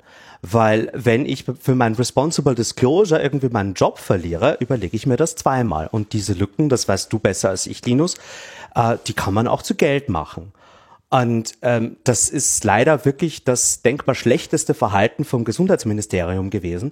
Zum Glück hat äh, Gökhan S., der, der Webentwickler, ähm, den, der das damals herausgefunden hat, äh, sehr viele Jobangebote bekommen, nachdem das Ganze öffentlich wurde und hat jetzt wieder einen Job. Aber ähm, was bleibt, ist halt so irgendwie die Frage, was müsste so ein Gesundheitsministerium eigentlich tun an so einer Stelle? Und ich, ich glaube halt, Bug Bounties, das Schulen vom Personal, damit das weiß, wie es mit solchen Fällen umgehen muss, wären das das Mindeste und im Grunde eigentlich auch eine Entschuldigung des Gesundheitsministers bei Gökhan S., weil Ich finde, der hat halt hier wirklich genau den falschen Anreiz gesetzt.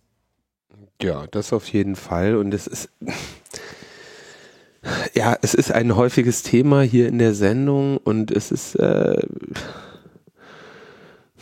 ich, also genau das dachte ich zwischenzeitlich echt, dass wir es hinter uns hätten, ne? Also äh, nicht nur in Deutschland oder in Österreich, sondern so, so ganz grundsätzlich habe ich irgendwann mal gedacht, vielleicht haben wir das hinter uns. Aber ich kenne natürlich auch jetzt mal so ganz grundsätzlich äh, einer, einer der wichtigen Teile meines Jobs ist ja dafür darüber mir Gedanken zu machen, wie sage ich es ihnen, ja? Und wie sage ich es ihnen so, dass sie, mh, dass sie eine Motivation haben, das äh, Problem zu lösen, dass sie nicht ihr Gesicht verlieren. Also all diese Faktoren, die da so mit reinspielen. Und ähm, das ist so ein bisschen, also äh, jetzt wirklich auf einer ganz anderen Ebene, ne? Aber ich sehe echt so eine so eine Mischung ähm, oder so eine so eine so eine Parallele zu äh, Julian Hessenthaler äh, ist ein Kokainhändler, muss in den Knast und ähm, der hat eine Schwachstelle gefunden, den feuern wir. Ne? Also so dieses, wenn wir die Person in ausreichend Misskredit bringen, mh, mm, dann äh, kommen wir vielleicht irgendwie besser aus der Nummer raus. Und äh, ist natürlich ein völlig durchschaubares und kontraproduktives Vorgehen, was dann dazu führt, und äh, übrigens davon habe ich sehr, sehr viel in letzter Zeit, äh, dass sich Leute äh, an mich wenden mit Schwachstellen, die sie irgendwo gefunden haben und sich einfach nicht mehr trauen, die zu melden. Ja, und sagen, Linus, äh, mach du das mal, hilf mir mal dabei, was sagst du, äh, welcher Anwalt oder sonst was. Und da sind streckenweise natürlich jetzt nicht besonders kritische Sachen dabei, aber einfach nur, dass Leute äh, mhm. ja Angst haben. Also dieser, dieser Chilling-Effekt, den sehe ich gerade auf jeden Fall in meiner Inbox. Ja, das ist extrem besorgniserregend. Das macht uns nicht sicherer. Im Gegenteil. Nee, genau, macht uns nicht sicherer. Ja. Weil die gleichen Leute sich natürlich auch irgendwie nachher denken, okay, wenn ich die Schwachstelle jetzt verkaufe, gut. Man muss dazu auch sagen, ich meine, diesen, zu diesem Markt haben die meisten Leute einfach auch keine, keinen sinnvollen Zugang oder auch vielleicht viele der Sicherheitslücken, die sie finden, sind vielleicht jetzt nicht unbedingt vermarktbar. Aber ähm, da kriegt man auf jeden Fall größere Sicherheitsversprechen, sagen wir mal, sagen wir es mal so. Ja, ja. Also bei Gökhan ist was auch so, der hat, der war halt gewohnt, dass er dann irgendwie ein nettes Danke bekommt oder manchmal sogar vielleicht ein Tour, dass ich, äh, weiß nicht, ähm, ein, ein, ein sehr bekanntes österreichisches IT-Unternehmen war wirklich dankbar, die haben einen Geschenkskorb gegeben. Äh, äh, und äh, super, dass du das gemacht hast, weißt du. Und das war seine Erwartungshaltung. Und so gehört es sich ja auch. Das ist der gute Ton. Ein Coin. Aber ja. Ähm, ich habe noch ein großes Thema, ähm, das ich mitgebracht habe, und zwar ein europäisches. Das, genau, das ist jetzt, jetzt, weil wir verlassen Österreich. Ja, endlich. Ähm, ein großes EU-Thema, ähm, und zwar elektronische Identität. EIDAS ist das Stichwort. Ähm, und äh, ich glaube, mit, mit Flipke war es, dass ihr ein bisschen schon über elektronische Identität geredet habt, an dem Beispiel dieser deutschen Lösung, die da gefloppt ist. Ähm, und ich habe ähm, die, die äh, spannende Botschaft, dass viele der Dinge, vor denen ihr da gewarnt habt, auch wirklich kommen werden, weil die stehen in dem Entwurf des EU-Gesetzes, über das ich jetzt mit euch reden werde. ähm, was ist passiert? Ähm, Im Juni 2021 hat die EU-Kommission eine Reform der in die Jahre gekommenen EIDAS-Verordnung aus 2014 vorgestellt. Dieses Gesetz aus 2014 müsst ihr nicht kennen, das kennt fast niemand. Der einzige Punkt, wo ihr vielleicht mit dem schon mal in Kontakt gekommen seid, ist, wenn ihr, weiß nicht, ähm, äh, in äh, Land A lebt und in Land B vielleicht aber ein Einkommen habt, das ihr versteuern müsst. Und dann habt ihr sozusagen eure Identität, euren Pass von Land A und meldet euch mit dem äh, dann vielleicht bei der Finanzbehörde von Land B an. Also das war wirklich nur so ein interoperabel machen von elektronischen Identitätssystemen.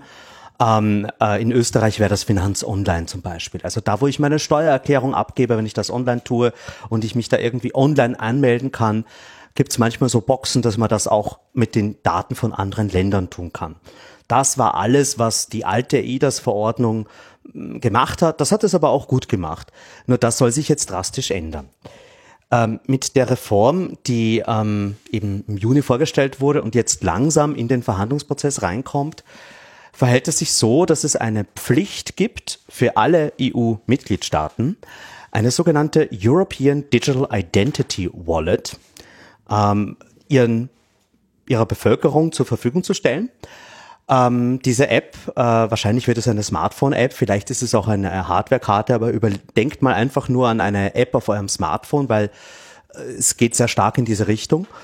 Ähm, die wird gratis sein und die wird man verwenden können, um sich zu identifizieren, um sich zu authentifizieren, also um sich einzuloggen bei Diensten und um gewisse Eigenschaften über sich äh, Dritten glaubhaft zu machen. Wie zum Beispiel, ich habe eine Lenkerberechtigung, ich bin ähm, älter als 18 oder 21 Jahre und darf hier rein oder Alkohol trinken, aber auch ich habe diesen und jenen Corona-Status, ich habe diesen und jenen Bildungsstatus und so weiter. Das ist offen hin. Es können beliebige Attribute hier reingegeben werden. Das System muss online und offline kompatibel sein, also sowohl im Webbrowser irgendwie interagieren, wie auch ähm, bei einer physischen Kontrolle. Also schon mal kein Blockchain. Uh, wait for it. Uh. Uh, und es soll eben auch nicht nur gegenüber staatlichen Stellen zum Einsatz kommen, sondern auch gegenüber privaten. Also es sollen auch Firmen ähm, in die Lage versetzt werden, mit dieser European Digital Identity Wallet ihre Kunden oder Besucherinnen zu identifizieren, zu authentifizieren, Eigenschaften von denen abzufragen. Und ja, das ist so irgendwie das, was es tun soll. Und dann äh, alles, was es falsch macht, ist, ähm, mit diesem Gesetz gibt es mal eine Verpflichtung für alle Mitgliedstaaten, eine eindeutige lebenslange Identifikationsnummer für ihre Bevölkerung zur Verfügung zu stellen. Äh, ich glaube, in Deutschland ist das illegal aufgrund eines ähm, Karlsruher Urteils in einer, ich glaube, es war Volkszählung. Ähm, mm, nicht, nicht hundertprozentig richtig. Mm, also du hast eine lebenslange Identifikationsnummer inzwischen. Mm, das ist diese Steuer-ID. Und was wir in Deutschland diskutiert haben beim Registermodernisierungsgesetz ist, äh, wollen wir die denn jetzt halt auch als Unique Identifier überall einführen und die unterschiedlichen ähm, äh, ja, die unterschiedlichen Datenbanken quasi durch einen Primary oder durch einen Unique Key äh, mergebar machen, ja, oder also joinbar machen im Prinzip, dass du die, dass du die alle zusammenführen kannst. Der historische Hintergrund dazu, warum man das nicht machen möchte, äh, den hast du ähm, den hast du richtig wiedergegeben. Und man sieht natürlich auch in den USA, äh, warum man das nicht machen möchte, ne? weil das eben ein Unique Identifier ist, der irgendwo erfasst wird, der auch immer wieder verwendet wird und interessanterweise, also warum, was du gerade so geschildert hast, wenn ich Capabilities oder Entitlements äh, einzeln abgeben kann, ohne den Identifier zu geben, dann, also da kann man ja ganz grundsätzlich, wenn man es denn möchte, ähm, eine ganze Menge äh, ja, schöner Systeme mit viel Anonymität drin ähm, bauen. Insofern finde ich es umso interessanter, dass sie jetzt sagen, ja, hier, man kann, ob man 18 ist oder sonst was, spezifisch nachweisen, aber gleichzeitig führen wir mal so einen Unique Identifier für die Person lebenslang gebunden ein, weil die moderne Technologie der Zertifizierung genau das eben nicht mehr notwendig macht, scheint mir. Ja. Da hast du absolut recht. Also es ähm, gibt derartige Techniken äh, wie, wie Zero Knowledge Proofs, ähm, es gibt Selective Disclosure, ähm, es gibt bei der Interaktion mit, mit ähm, der anderen Seite, man nennt die hier Relying Party, also egal ob das ein Staat oder eine Firma ist, mit der ich mit meiner App gerade reden will, die Relying Party auf der anderen Seite kriegt nach diesem Gesetz immer eine eindeutige Nummer von mir. äh, die auch bei jeder Relying Party dieselbe ist. Das heißt, die kann mich tracken, auch über verschiedene Interaktionen und Transaktionen hinweg. Gute Technik hier wäre ähm, Perverse Pseudonymization, dass ich einfach für jede Stelle immer nur einen Identifikator da habe. Dann weiß die zwar, mit wem sie gerade spricht und kann mich wieder erkennen, aber zumindest verschiedene Relying Parties können das nicht. All das fehlt. All diese Safeguards sind nicht vorhanden. Auch einer der Safeguards, die wir ähm, bei dem grünen Pass auf EU-Ebene letztes Jahr zum Glück reinbekommen haben, worauf ich sehr stolz bin, diese Unbeobachtbarkeit, dass die einzelne Transaktion, dass mein QR-Code gescannt wird von jemandem, eben nicht zentral protokolliert wird. Auch das fehlt hier. Es ist sogar explizit vorgeschrieben, dass diese Daten vorhanden sein müssen und dann darf man sie aber nicht mit anderen verbinden.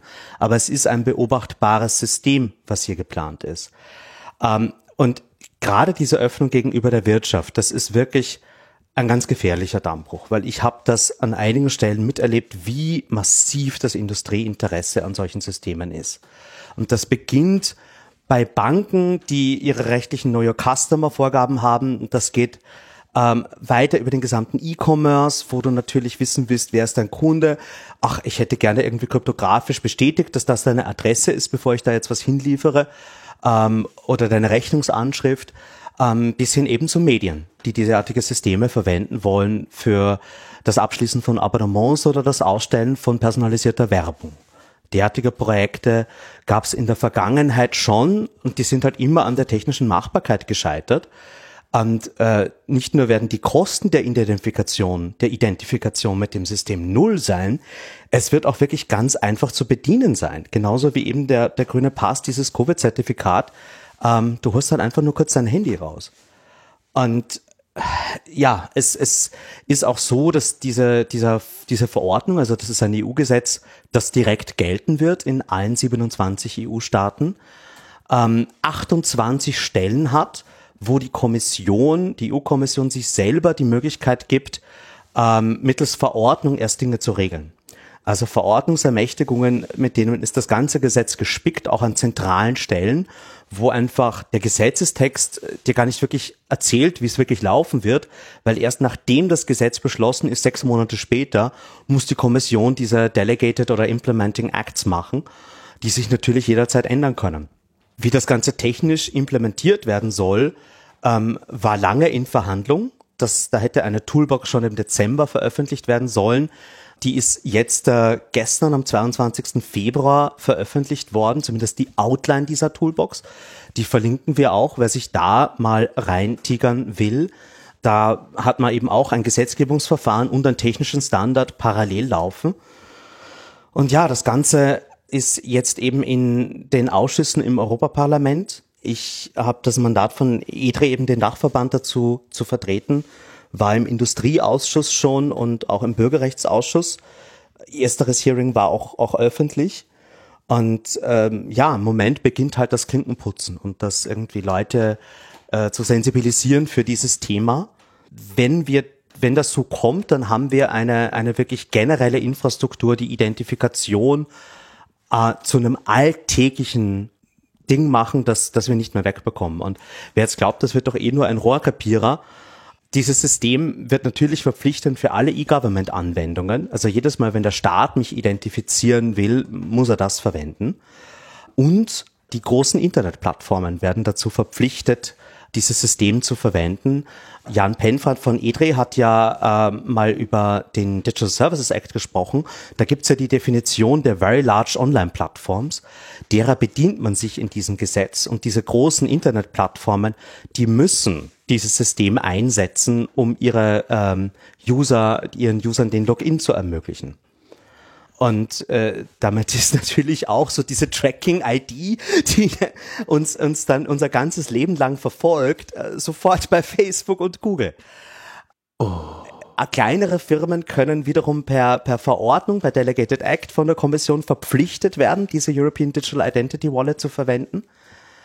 Und ja, das ist noch nicht alles. Es gibt auch noch äh, den schönen Artikel 45, der schreibt vor, dass alle Webbrowser die Zertifikate von EU-Mitgliedstaaten in ihre äh, Root Certificate Listen aufnehmen müssen. Das heißt in die Trust Stores, in die Liste an Zertifikaten, die für jede Website dieser Welt ausstellen können, du bist echt wollen alle 27 EU-Länder rein.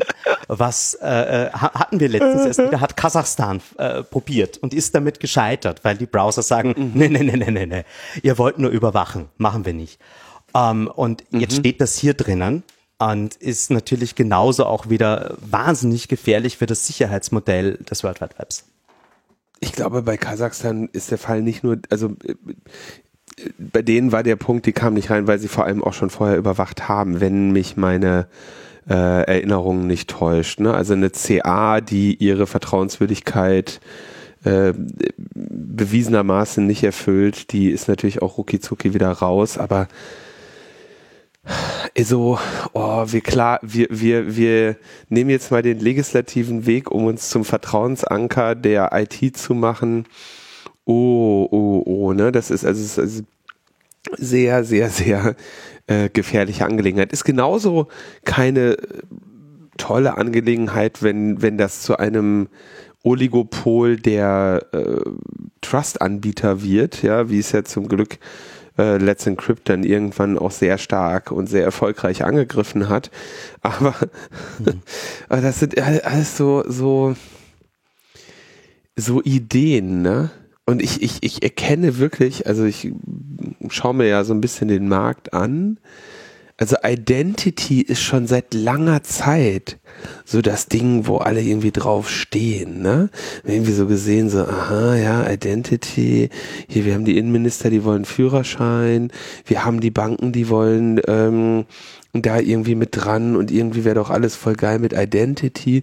Und dann kommen die Blockchain-Schwachmaten und sagen, na, Identity, das ist ja eigentlich nur ein NFT und dann hast du irgendwelche Blockchain-basierten äh, ID-Provider, die auf einmal über mehrere Länder des Planeten expandieren ohne nennenswerte Kunden weil da einfach ordentlich VC hinter ist, ne? also Venture Capital, wo, wo im Prinzip gesagt wird, komm, wir bauen, wir müssen dieses Unternehmen jetzt bauen, weil wir wissen, dass der, ähm, dass der Bedarf halt auch dann irgendwann von den Regierungen definiert wird.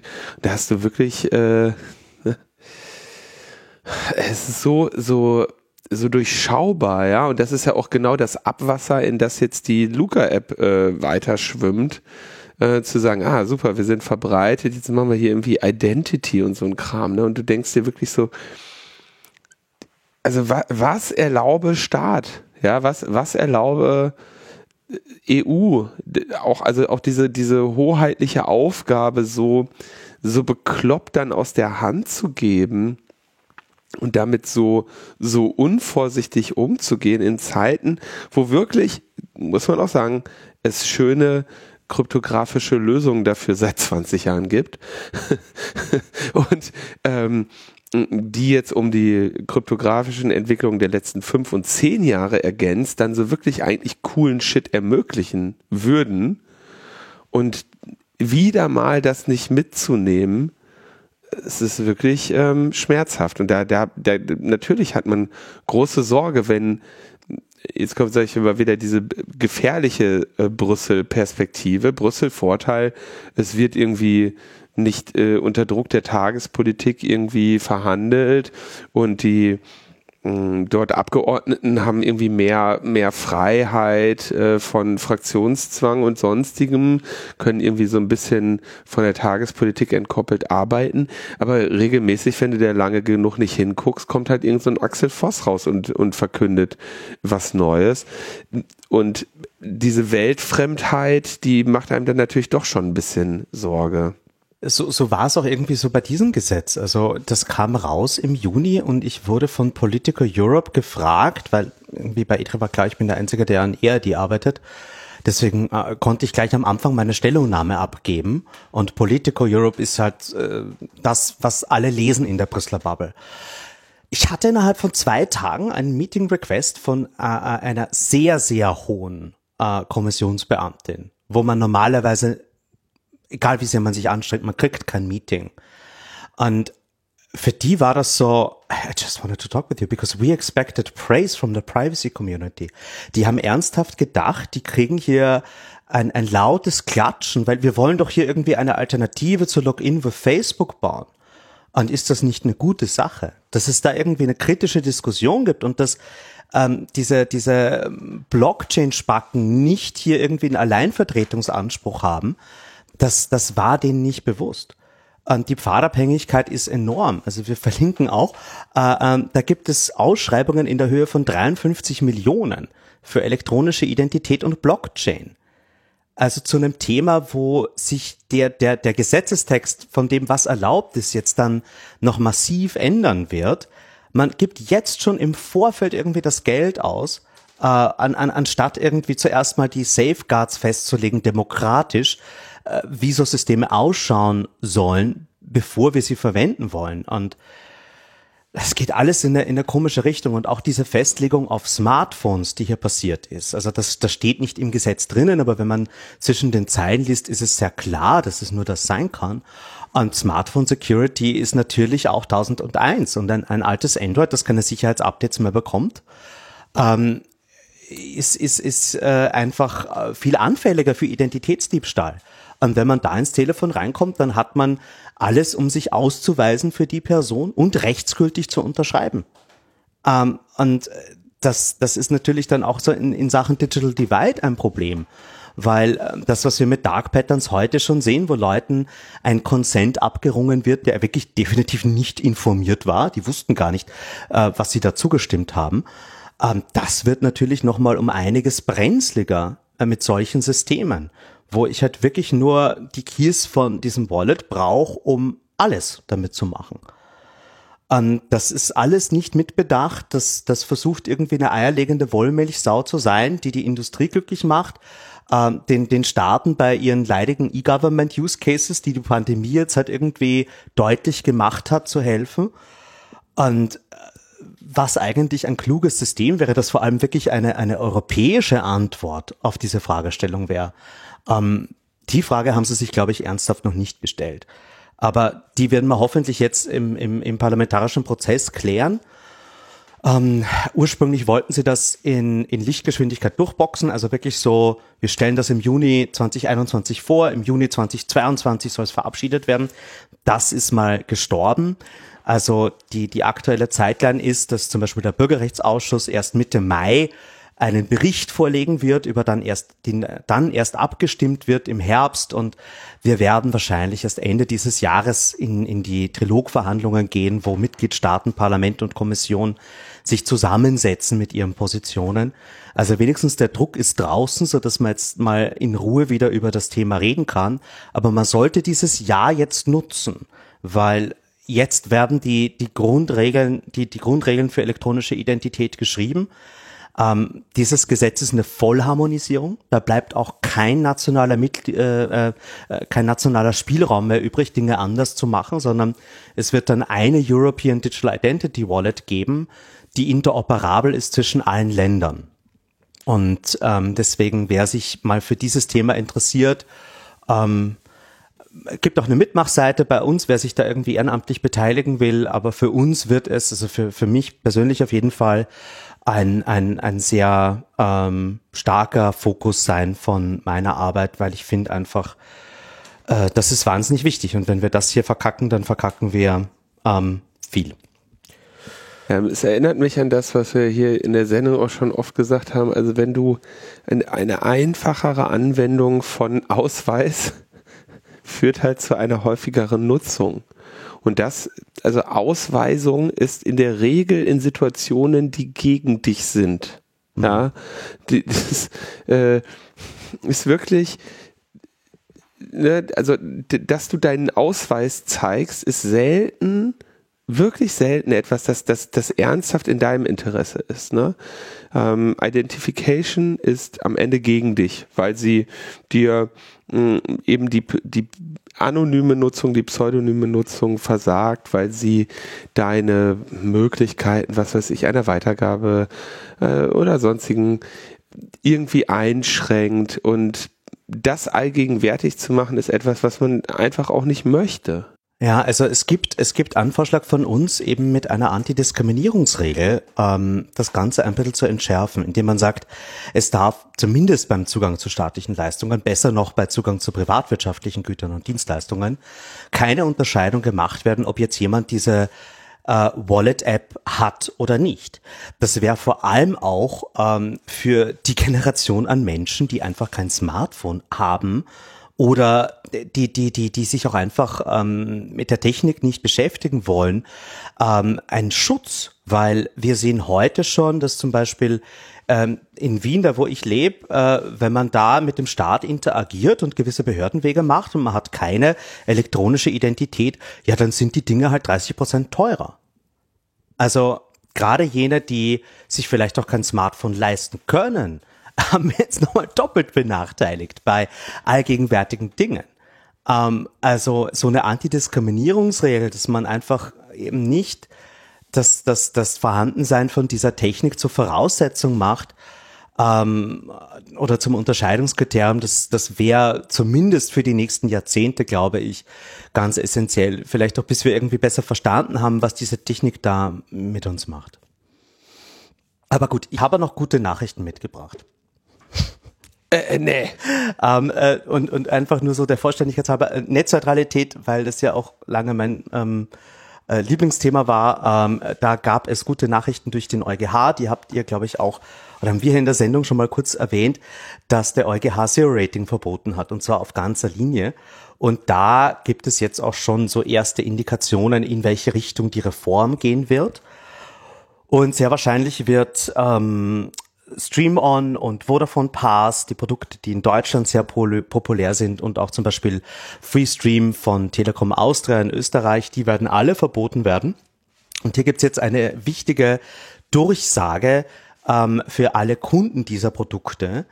Ähm, ihr solltet äh, darauf schauen, dass ihr vielleicht mehr Datenvolumen angeboten bekommt von eurem Netzbetreiber, äh, weil jetzt durch das Wegfallen des Zero-Ratings natürlich der Tarif, den ihr habt, weniger attraktiv werdet. Ihr könnt dann einfach weniger YouTube oder äh, Vimeo nutzen als vorher.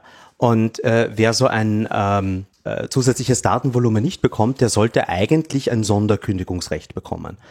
Ähm, das ist zumindest so die Debatte, in die es äh, jetzt gerade geht. Ich war da bei ein paar Anhörungen dabei der Bundesnetzagentur und äh, äh, die Telekomindustrie ist dann noch in absoluter Realitätsverweigerung ähm, und äh, glaubt hier irgendwie dem EuGH abzusprechen, dass er, der, der weiß ja gar nicht, was er tut und das kann man ja nicht ernst nehmen.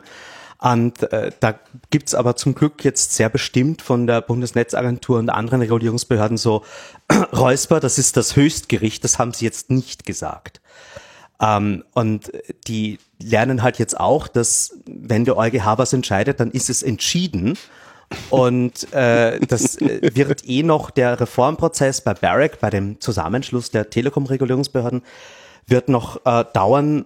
Wir haben wahrscheinlich im März einen ersten Draft von den neuen Regeln, die dann konsultiert werden und im Juni oder September werden die beschlossen sein.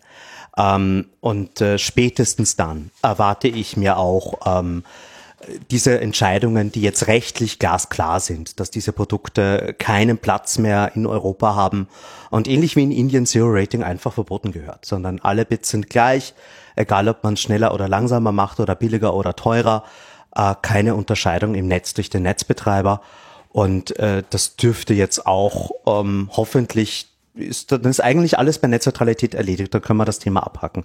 Das war immer mein Ziel. Die Konsequenz für die Netzbetreiber ist natürlich, ähm, mehr Datenvolumen dann bereitzustellen, was sie letztendlich nichts kosten sollte, weil sie dieses Datenvolumen ja trotzdem gerade verbrauchen. Ja, also äh, um das nur noch mal einzusortieren. Und wenn du mit so einem Netzbetreiber sprichst, ich habe ja mit denen zu tun, äh, dann hörst du so etwas wie, dass sie sagen, na ja, okay, pass auf, wir haben dieses Netz, stimmt. So, das Netz äh, hat bestimmte Kosten, die sind mehr oder weniger fix, ja. Und wir haben natürlich einerseits das Ziel, möglichst viele Kunden zu haben. Und äh, da, damit geht das Ziel niedriger Einstiegstarife einher. Und die sagen im Prinzip, ähm, also die geben freimütig zu, dass der einzelne Anschluss quasi jetzt nicht in ihren Kosten nennenswert variiert, nur weil er ein paar Gigabyte mehr verbraucht oder nicht. Ja, aber dass sie natürlich dann sagen, okay, jetzt machen wir eine Preisdifferenzierung. Wir wollen einerseits natürlich niedrige Einstiegsangebote haben, um von vielen Leuten, um viele Subscriber zu haben. Ähm, und wir möchten aber natürlich andererseits dann irgendwie denen, die das mehr nutzen, da, denen nehmen wir halt auch mehr Geld weg. Ja. Und wenn die, wenn sie so argumentieren, klingt das ja erstmal gar nicht blöd. Jetzt gehen sie aber hin und sagen, ausgerechnet in den, schon in den niedrigen Tarifen machen sie ein Zero-Rating für die, ähm, äh, für die volumenhungrigen Dienste. Ja, für ein, ich weiß, ich kenne mich jetzt mit den Telekom-Tarifen gerade nicht aus, aber für ein 20 hast du, glaube ich, schon irgendwie so einen Tarif mit Stream On oder so, ne? Und dann hast du halt ein paar Gig oder, oder vielleicht auch wahrscheinlich nur ein halbes Gig Volumen für den Teil, der nicht durch irgendwie eine Twitter, Facebook, äh, Spotify und Netflix Flatrate abgedeckt ist. Ja? Und dann fragst du dich natürlich, na gut, die, diese Leute, denen ihr offiziell 500 Gig verkauft, die ballern euch doch trotzdem irgendwie 10, 15, 20 durch die Leitung. Aber wie gesagt, die Argumentation von den Netzbetreibern ist eben zu sagen, okay, den Power-Usern, die brauchen ja offenbar mehr, also mit dieser künstlichen Verknappung schaffen wir irgendeine Form der äh, Leistungsgerechtigkeit. Äh, letztendlich denke ich, die, die sinnvolle Reaktion kann eigentlich nur sein, dass sie jetzt hingehen und sagen, okay, was ballern denn die Leute so über ihr Stream on? Und dann nehmen wir jetzt jeden Vertrag, den es schon gibt und knallen da so viel Datenvolumen drauf und es ist eben eine Flatrate und es wird einfach auch keinen Unterschied für die machen in den tatsächlichen Kosten. Ja, also die können sehr kostenneutral von diesem Angebot Abstand nehmen. Also sie stellen aber natürlich fest, dass das in der ähm, also im, im, in, in der, in dem, wie heißt das denn, Competition, in dem Wettkampf oder in dem Wettbewerb. In, Wettbewerb, genau. Wettbewerb, genau. Im Wettbewerb mit den ähm, anderen natürlich sehr wohl so ein schönes Ding ist, zu sagen, pass auf, das kriegst du alles umsonst, was, was ja nicht stimmt. Zahlt sie ja trotzdem, das ist ja eingepreist. Also natürlich kannst du hm, die gleiche Leistung bekommen. Ähm, was dann irgendwie so eine, so eine richtige Flatrate kostet, glaube ich, bei der Telekom immer noch irgendwie annähernd oder um die 100 Euro und jede weitere SIM-Karte 25. Das sind natürlich utopische, ähm, utopische Tarife. Ich zahle 20 Euro für eine 5G Flatrate in Österreich. Ich muss jetzt gucken, was ich für die, also ich habe, ich kenne diese Telekom-Tarife, ich setze mich damit äh, Telekom. Aber Linus, die sparen sich sogar noch Geld, wenn dieses Stream-On wegfällt. Weil da ist es nämlich so, man muss, man muss da wirklich ja mit den Diensten kommunizieren, wie identifizieren wir jetzt euren Datenverkehr. Da müssen wir unter Laborbedingungen sicherstellen, dass das auch funktioniert. Wir müssen Verträge aufsetzen. All das fällt weg. Es ist halt einfach wieder Wasser. Es ist einfach nur Bits. Und man macht damit auch den Weg frei für, wie du sagst, mehr Wettbewerb. Ja, ja. Das, was in Deutschland fehlt, sind virtuelle Netzbetreiber. Dass man einfach sagt, okay, diese Netze in Deutschland, wir haben viel zu wenig Wettbewerb. Es gibt jetzt einfach die, die, die Verpflichtung, da mal 30 Prozent der Netzkapazitäten äh, für virtuelle Anbieter zur Verfügung zu stellen. Dann hast du wieder ordentlichen Wettbewerb mit schön hart regulierten Vorleistungsentgelten, dass das Bit wirklich nur das kostet, was es kostet und die ganzen fetten Margens und Ge Managergehälter daraus gerechnet sind. Und dann hast du einfach wieder so, was Netz kostet in den reinen Gestehungskosten. Und ähm, das verbunden mit, ach, ihr wollt staatliche Leistungen haben, okay, gut, hier ist unser Plan, wie ihr euer Netz ausbauen sollt. Wir haben euch nämlich, wir haben uns nämlich die Daten von euch geholt, wie das Netz wirklich ist und nicht mühsam über User, die erst messen, sondern nein, eure intern ja vorhandenen Daten über eure Netzkapazitäten. Also gerade in Deutschland im Telekom-Bereich, das ist ja ein seit Jahrzehnten anhaltendes Marktversagen. Und man müsste da wirklich, was man da tun muss, sieht man in fast jedem anderen EU-Land. Also nur Portugal ist ähnlich schlecht aufgestellt wie Deutschland, wenn es um Mobilfunk geht. Und es ist bekannt, was man tun müsste. Da hast du aber wenigstens Glasfaser. Genau. uh, und ja, also ich hoffe, dass das, das hilft irgendwie so den Charakter von, von Internetzugang. Das ist wie Wasser. Tim ist so heute nicht da, aber da hat er recht. Das ist so, war immer sein Spruch, äh, äh, ähm, scheiße Abfall Internet. Also es, es gehört halt zu jedem Haushalt dazu. Damit du irgendwie dein Haus hinstellst, gehört da halt auch gute Netzanbindung rein. Und ja, vielleicht erkennt man dann eher so, es ist wie Wasser. Netz ist halt einfach etwas, das braucht man als Zugang gleichberechtigt für alle und die Sache ist gut. Ja, aber schau mal. Also ich habe jetzt hier diese Telekom-Seite auf, ne? das sind schon sehr lustige Tarife. Du wirst lachen. Ähm, also ich, ich habe jetzt hier die Magenta Mobiltarife. 6 Gig, 40 Euro. 12 Gig 50, 24 Gig 60. Na? Jetzt schaust du natürlich und denkst dir so, boah, guck mal, ähm, hier vierfache Leistung für anderthalbfachen Preis. Ne? Ist eigentlich, äh, ist eigentlich spitze. Entsprechend steht da auch Empfehlung dran. Und dann steht da äh, Magenta Mobil XL unbegrenzt äh, 4, äh, 85 Euro. Entschuldigung, ich hatte, war, der war früher mal irgendwo bei 100. Aber, aber der kostet jetzt, wenn du sagst, da brauchst du noch eine, eine SIM für deine Apple Watch ne, und für dein iPad, da musst du viel, viel mehr zahlen, weil eine weitere SIM kostet 25 Euro. Ähm, du siehst aber natürlich, dass die hier ein, ähm, ein Preisgestaltungsmodell machen, ähm, und, und das Argument stimmt natürlich. Wenn du jetzt sagst, du nimmst den 6-Gig-Vertrag und Facebook, Twitter, Netflix und Spotify und wie sie alle heißen, sind mit drin, dann wird es schwer, die restlichen 6 Gig noch zu verballern. Ja, es sei denn, du, du sitzt irgendwo, bist irgendwann mal einen Tag unterwegs und äh, äh, wagst es, Tethering zu machen. Es, ja. ja. es sei denn, du hast irgendwie E-Learning genau. oder eine Long-Distance-Beziehung oder musst vielleicht von zu Hause aus arbeiten und hast Arbeitsvideokonferenzen. Oder du hast Podcasts abonniert, die nicht über fucking genau. Spotify gehen, sondern über ein RSS-Feed, wie es ja. Äh, einfach in, in echten Internet-Umgebungen ist. Dann hast du natürlich die 6 Gig relativ schnell weg. Da bist du aber ja auch ein Power-User, dann passt du ja nicht in die Geschäftsmodelle. Da musst du halt mehr zahlen, musst du 10 Euro, 20 Euro mehr zahlen letztendlich, ähm, es, ich habe das hier in dieser Sendung schon öfter zitiert und ähm, ich weiß auch, dass derjenige, von dem ich diesen Spruch habe, ein äh, fleißiger Hörer der Sendung ist. Er sei da äh, hiermit äh, gegrüßt. Er hat immer gesagt, telefonieren ist so teuer, weil Billing so teuer ist. Also die Infrastrukturen zu bauen, ähm, die Einzelabrechnung für die Telefonate zu machen, die Infrastruktur dafür zu bauen, irgendwelche Leute nach 6, 12 oder 24 Gig zu diskriminieren, aber nur, wenn die nicht unter Stream On sind und so weiter. Das sind ähm, Projekte, die kosten unglaublich viel. Und also Mobilfunknetze funktionieren auch ohne, dass man Rechnungen schreibt. Ne? Also alles, was du da oben artifiziell, und die funktionieren sogar besser, ohne dass man Rechnungen schreibt. Aber Linus, Linus, aber das ist ja das, das ist ja das Schöne bei einem virtuellen Netzwerkbetreiber. Diese, diese Hypothese kannst du testen, wenn du sagst, okay, dann macht ihr jetzt halt irgendwie zehn Firmen auf diesem Netz ihr eigenes Billing, ihre eigenen Kundensysteme.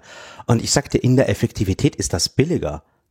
Natürlich, die MVNOs sind ja auch alle billiger. Also die, die MVNOs machen dir ja die billigeren Tarife. Ja, äh, also kannst du ja anschauen, irgendwie, was hast du hier in Deutschland? Drillisch, ähm, ähm, 1 und 1, e, Lebara, Aldi Talk, Lidl, äh, Lidl, was, also gibt's ja alles, ne? Und die haben ja, die, die zeigen dir ja, wie man dieses Netz von denen mietet, ja, und ähm, profitabel zu sehr viel günstigeren ähm, Tarifen anbietet.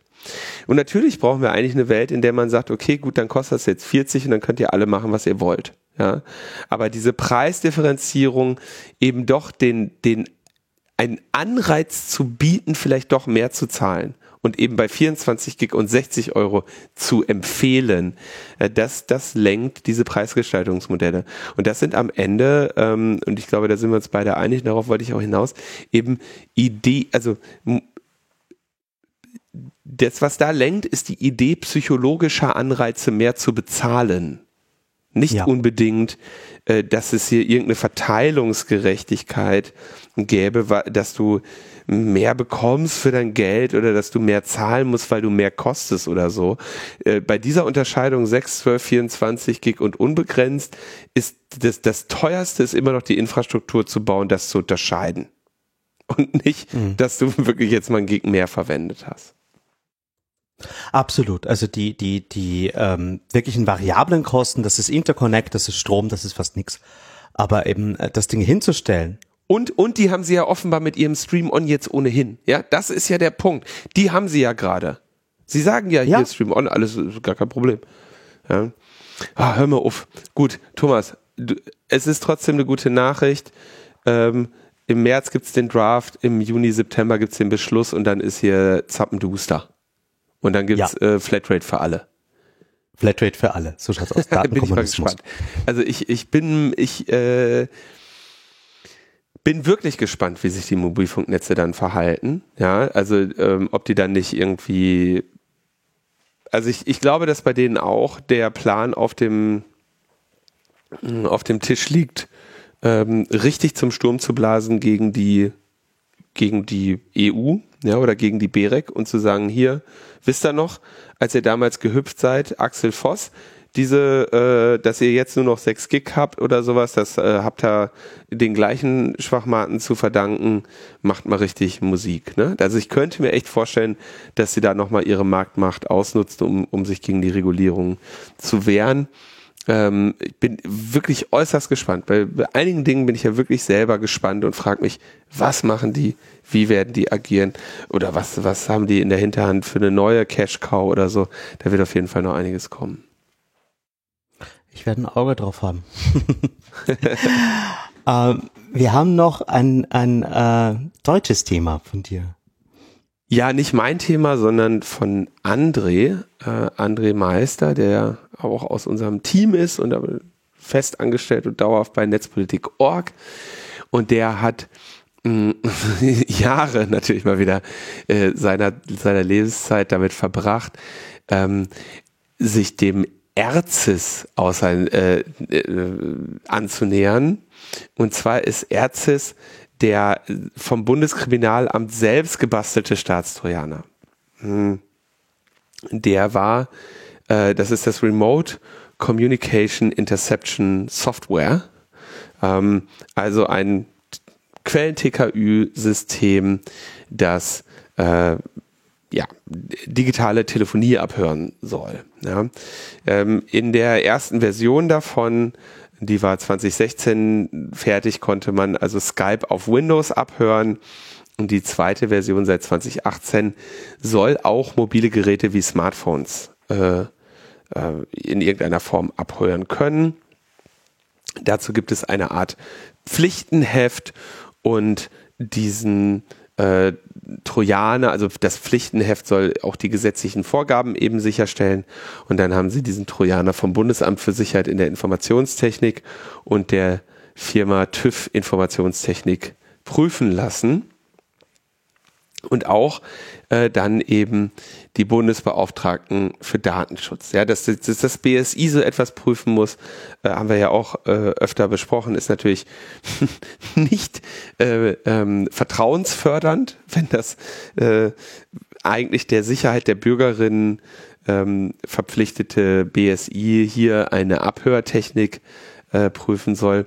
Und ja, jetzt hat äh, eben André eine Informationsfreiheitsanfrage auf Frag den Staat gestellt und hat dann äh, nach langer, nach langem Hin und Her ähm, 2022 einen, diesen, diesen Bericht bekommen. Ja, das, das sind, es, wir reden hier von einem Code Review. Jetzt muss man vielleicht nochmal diese Vorgeschichte ein bisschen wiedergeben.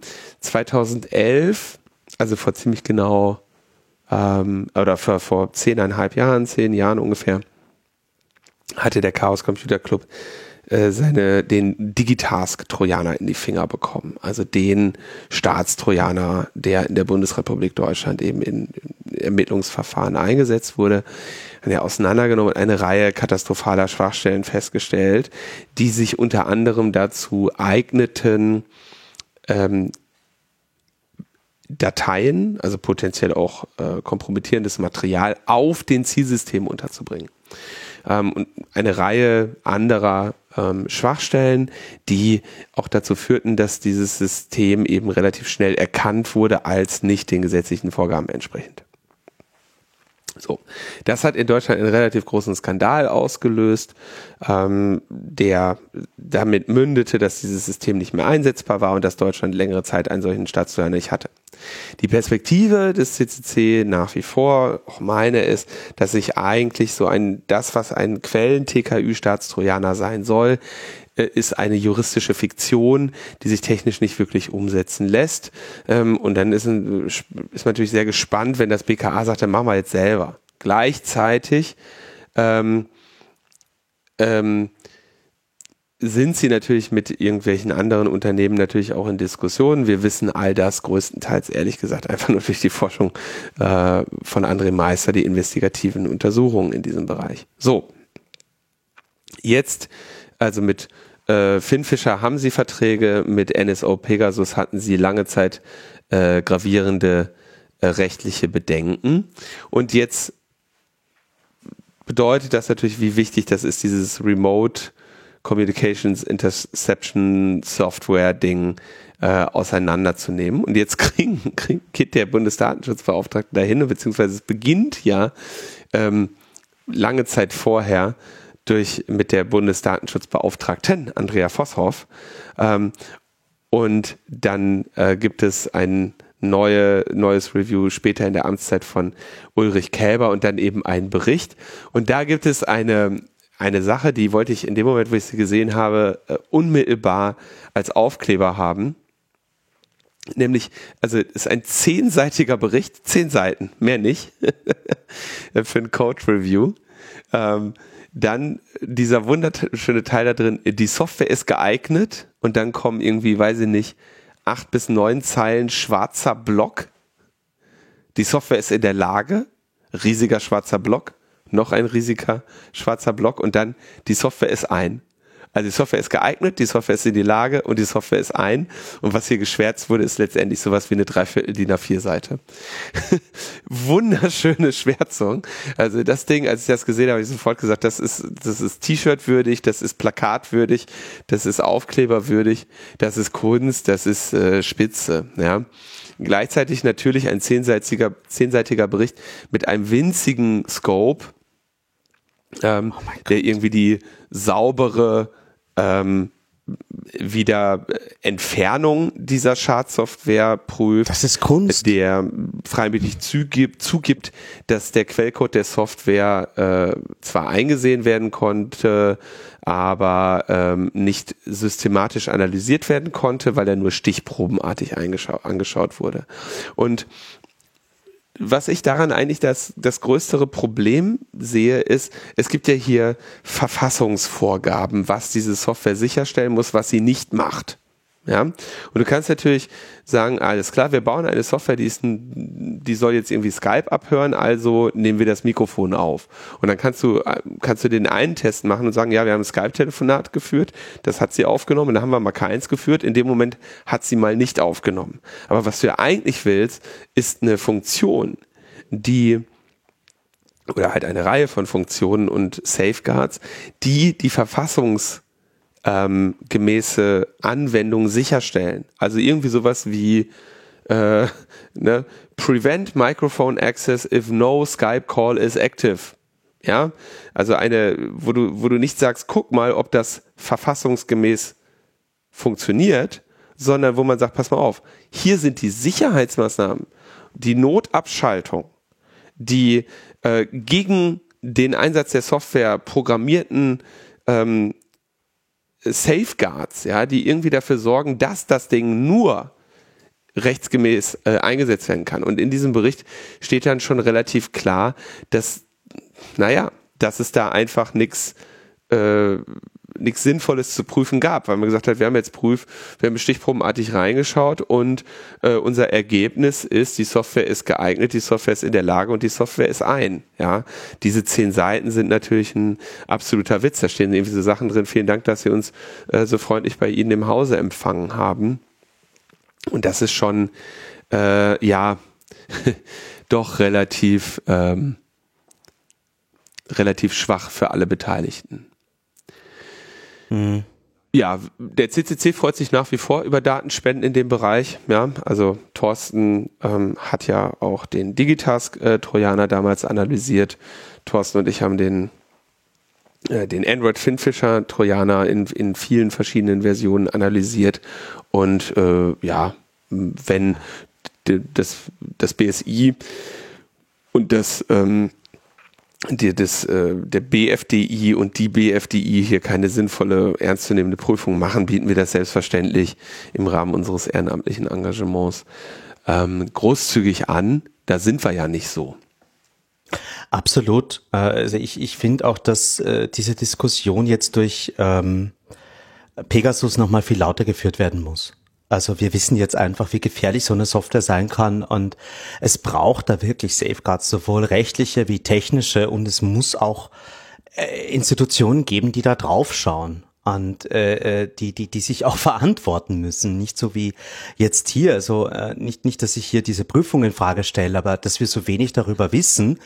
Äh, also 2080 wird die frei. Also dann dann dann ist ja dann endet die äh, äh, Vertraulichkeitseinstufung. 2018 also oder 2028? 2080. 80? okay. dann ist das, äh, äh, dann kannst du die Schwärzung, äh, dann darfst du das einsehen.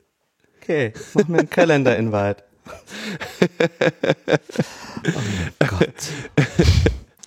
Nee, also ja, ich, ich, ich argumentiere für eine Datenspende an den CCC. Ähm, es ist dringend notwendig. Gut, ähm, wir haben noch eine traurige Sache zu vermelden. Und zwar ist ähm, Sven Gux letzte Woche gestorben.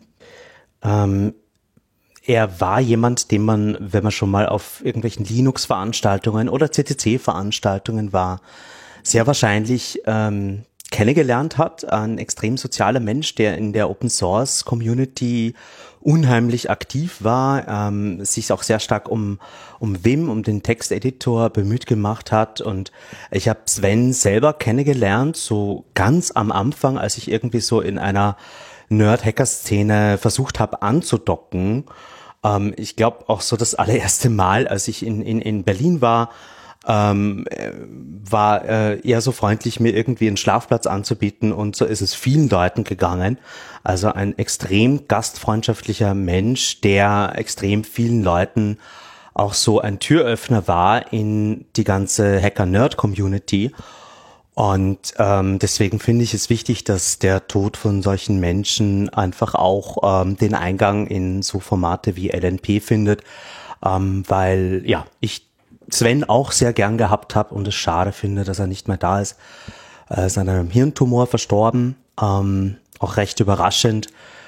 Ähm, ja, und irgendwann erwischt uns alle, aber ich dachte einfach so, das wäre was, äh, dass das hier irgendwie auch zumindest erwähnt werden sollte. Ähm, ja, ich weiß nicht, ob du Sven kanntest. Also er war jemand, der auch hin und wieder im ZTB war und ähm, äh, ich weiß nur, dass er in Österreich auf jeden Fall, äh, MetaLab kennt ihn jeder.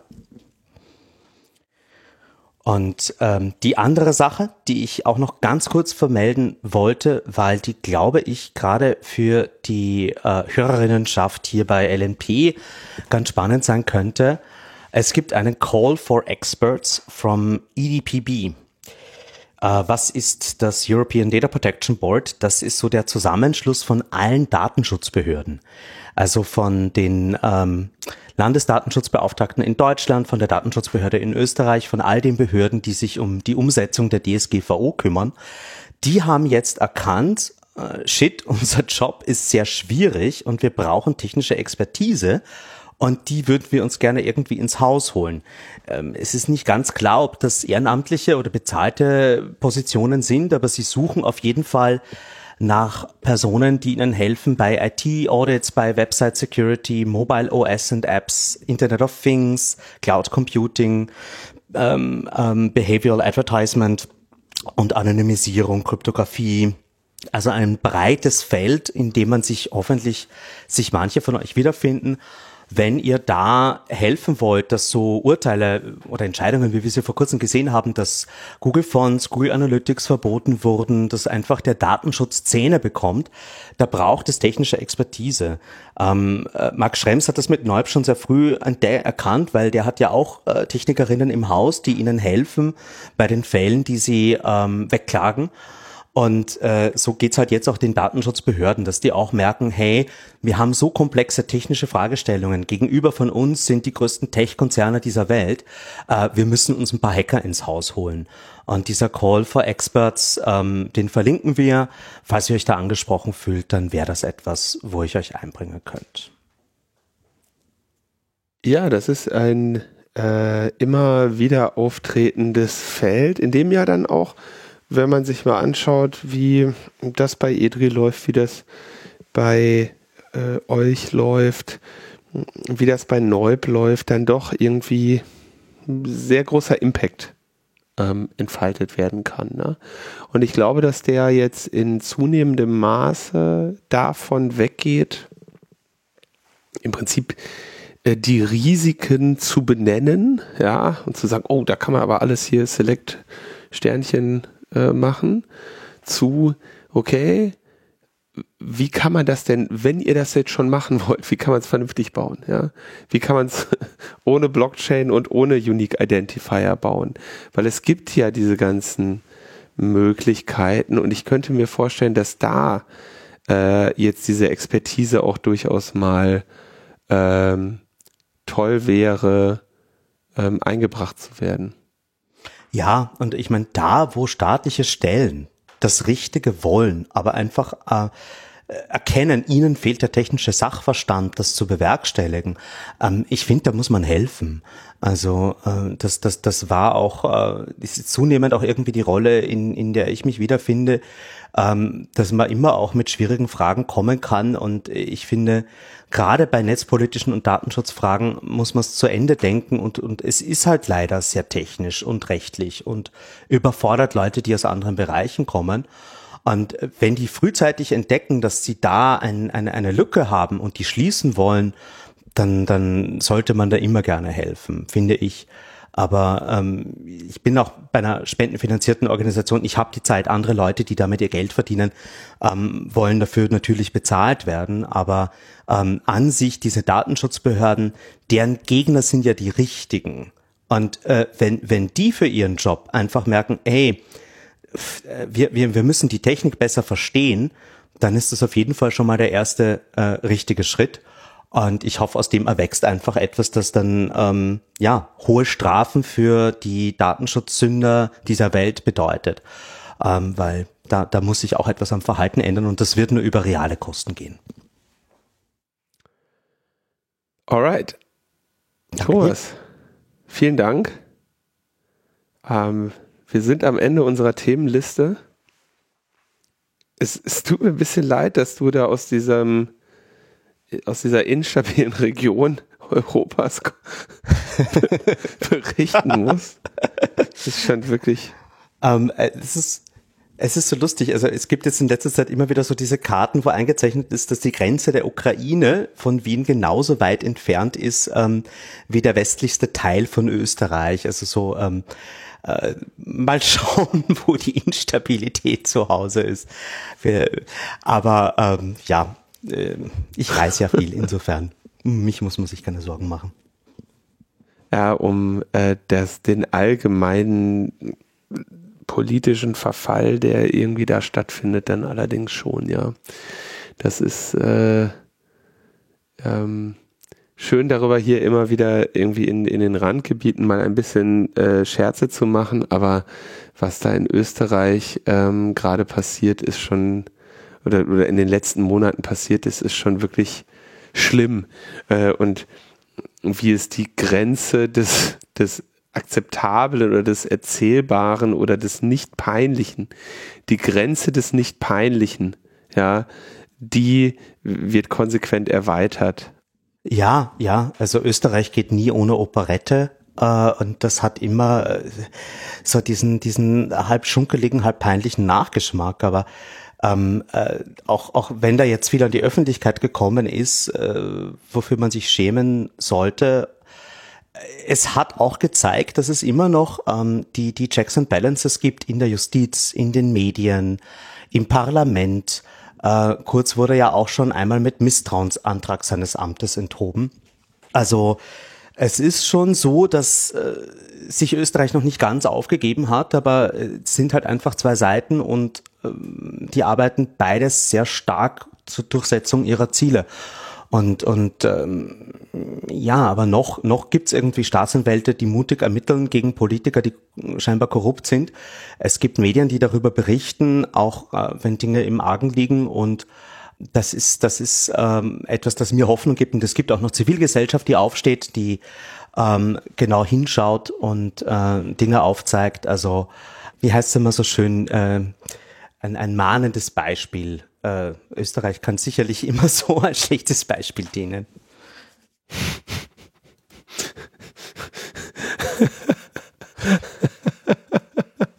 Wunderbar. Ja, vielen Dank. Vielen Dank, dass du uns nochmal vom mahnenden Beispiel äh, berichtet hast. Ähm, viel Erfolg äh, ähm, auch in Zukunft und ich freue mich, äh, dich bald wieder zu hören, aber vielleicht auch mal mit schönen Nachrichten. Ich bemühe mich. ciao, ciao. Alles klar. Ciao, ciao.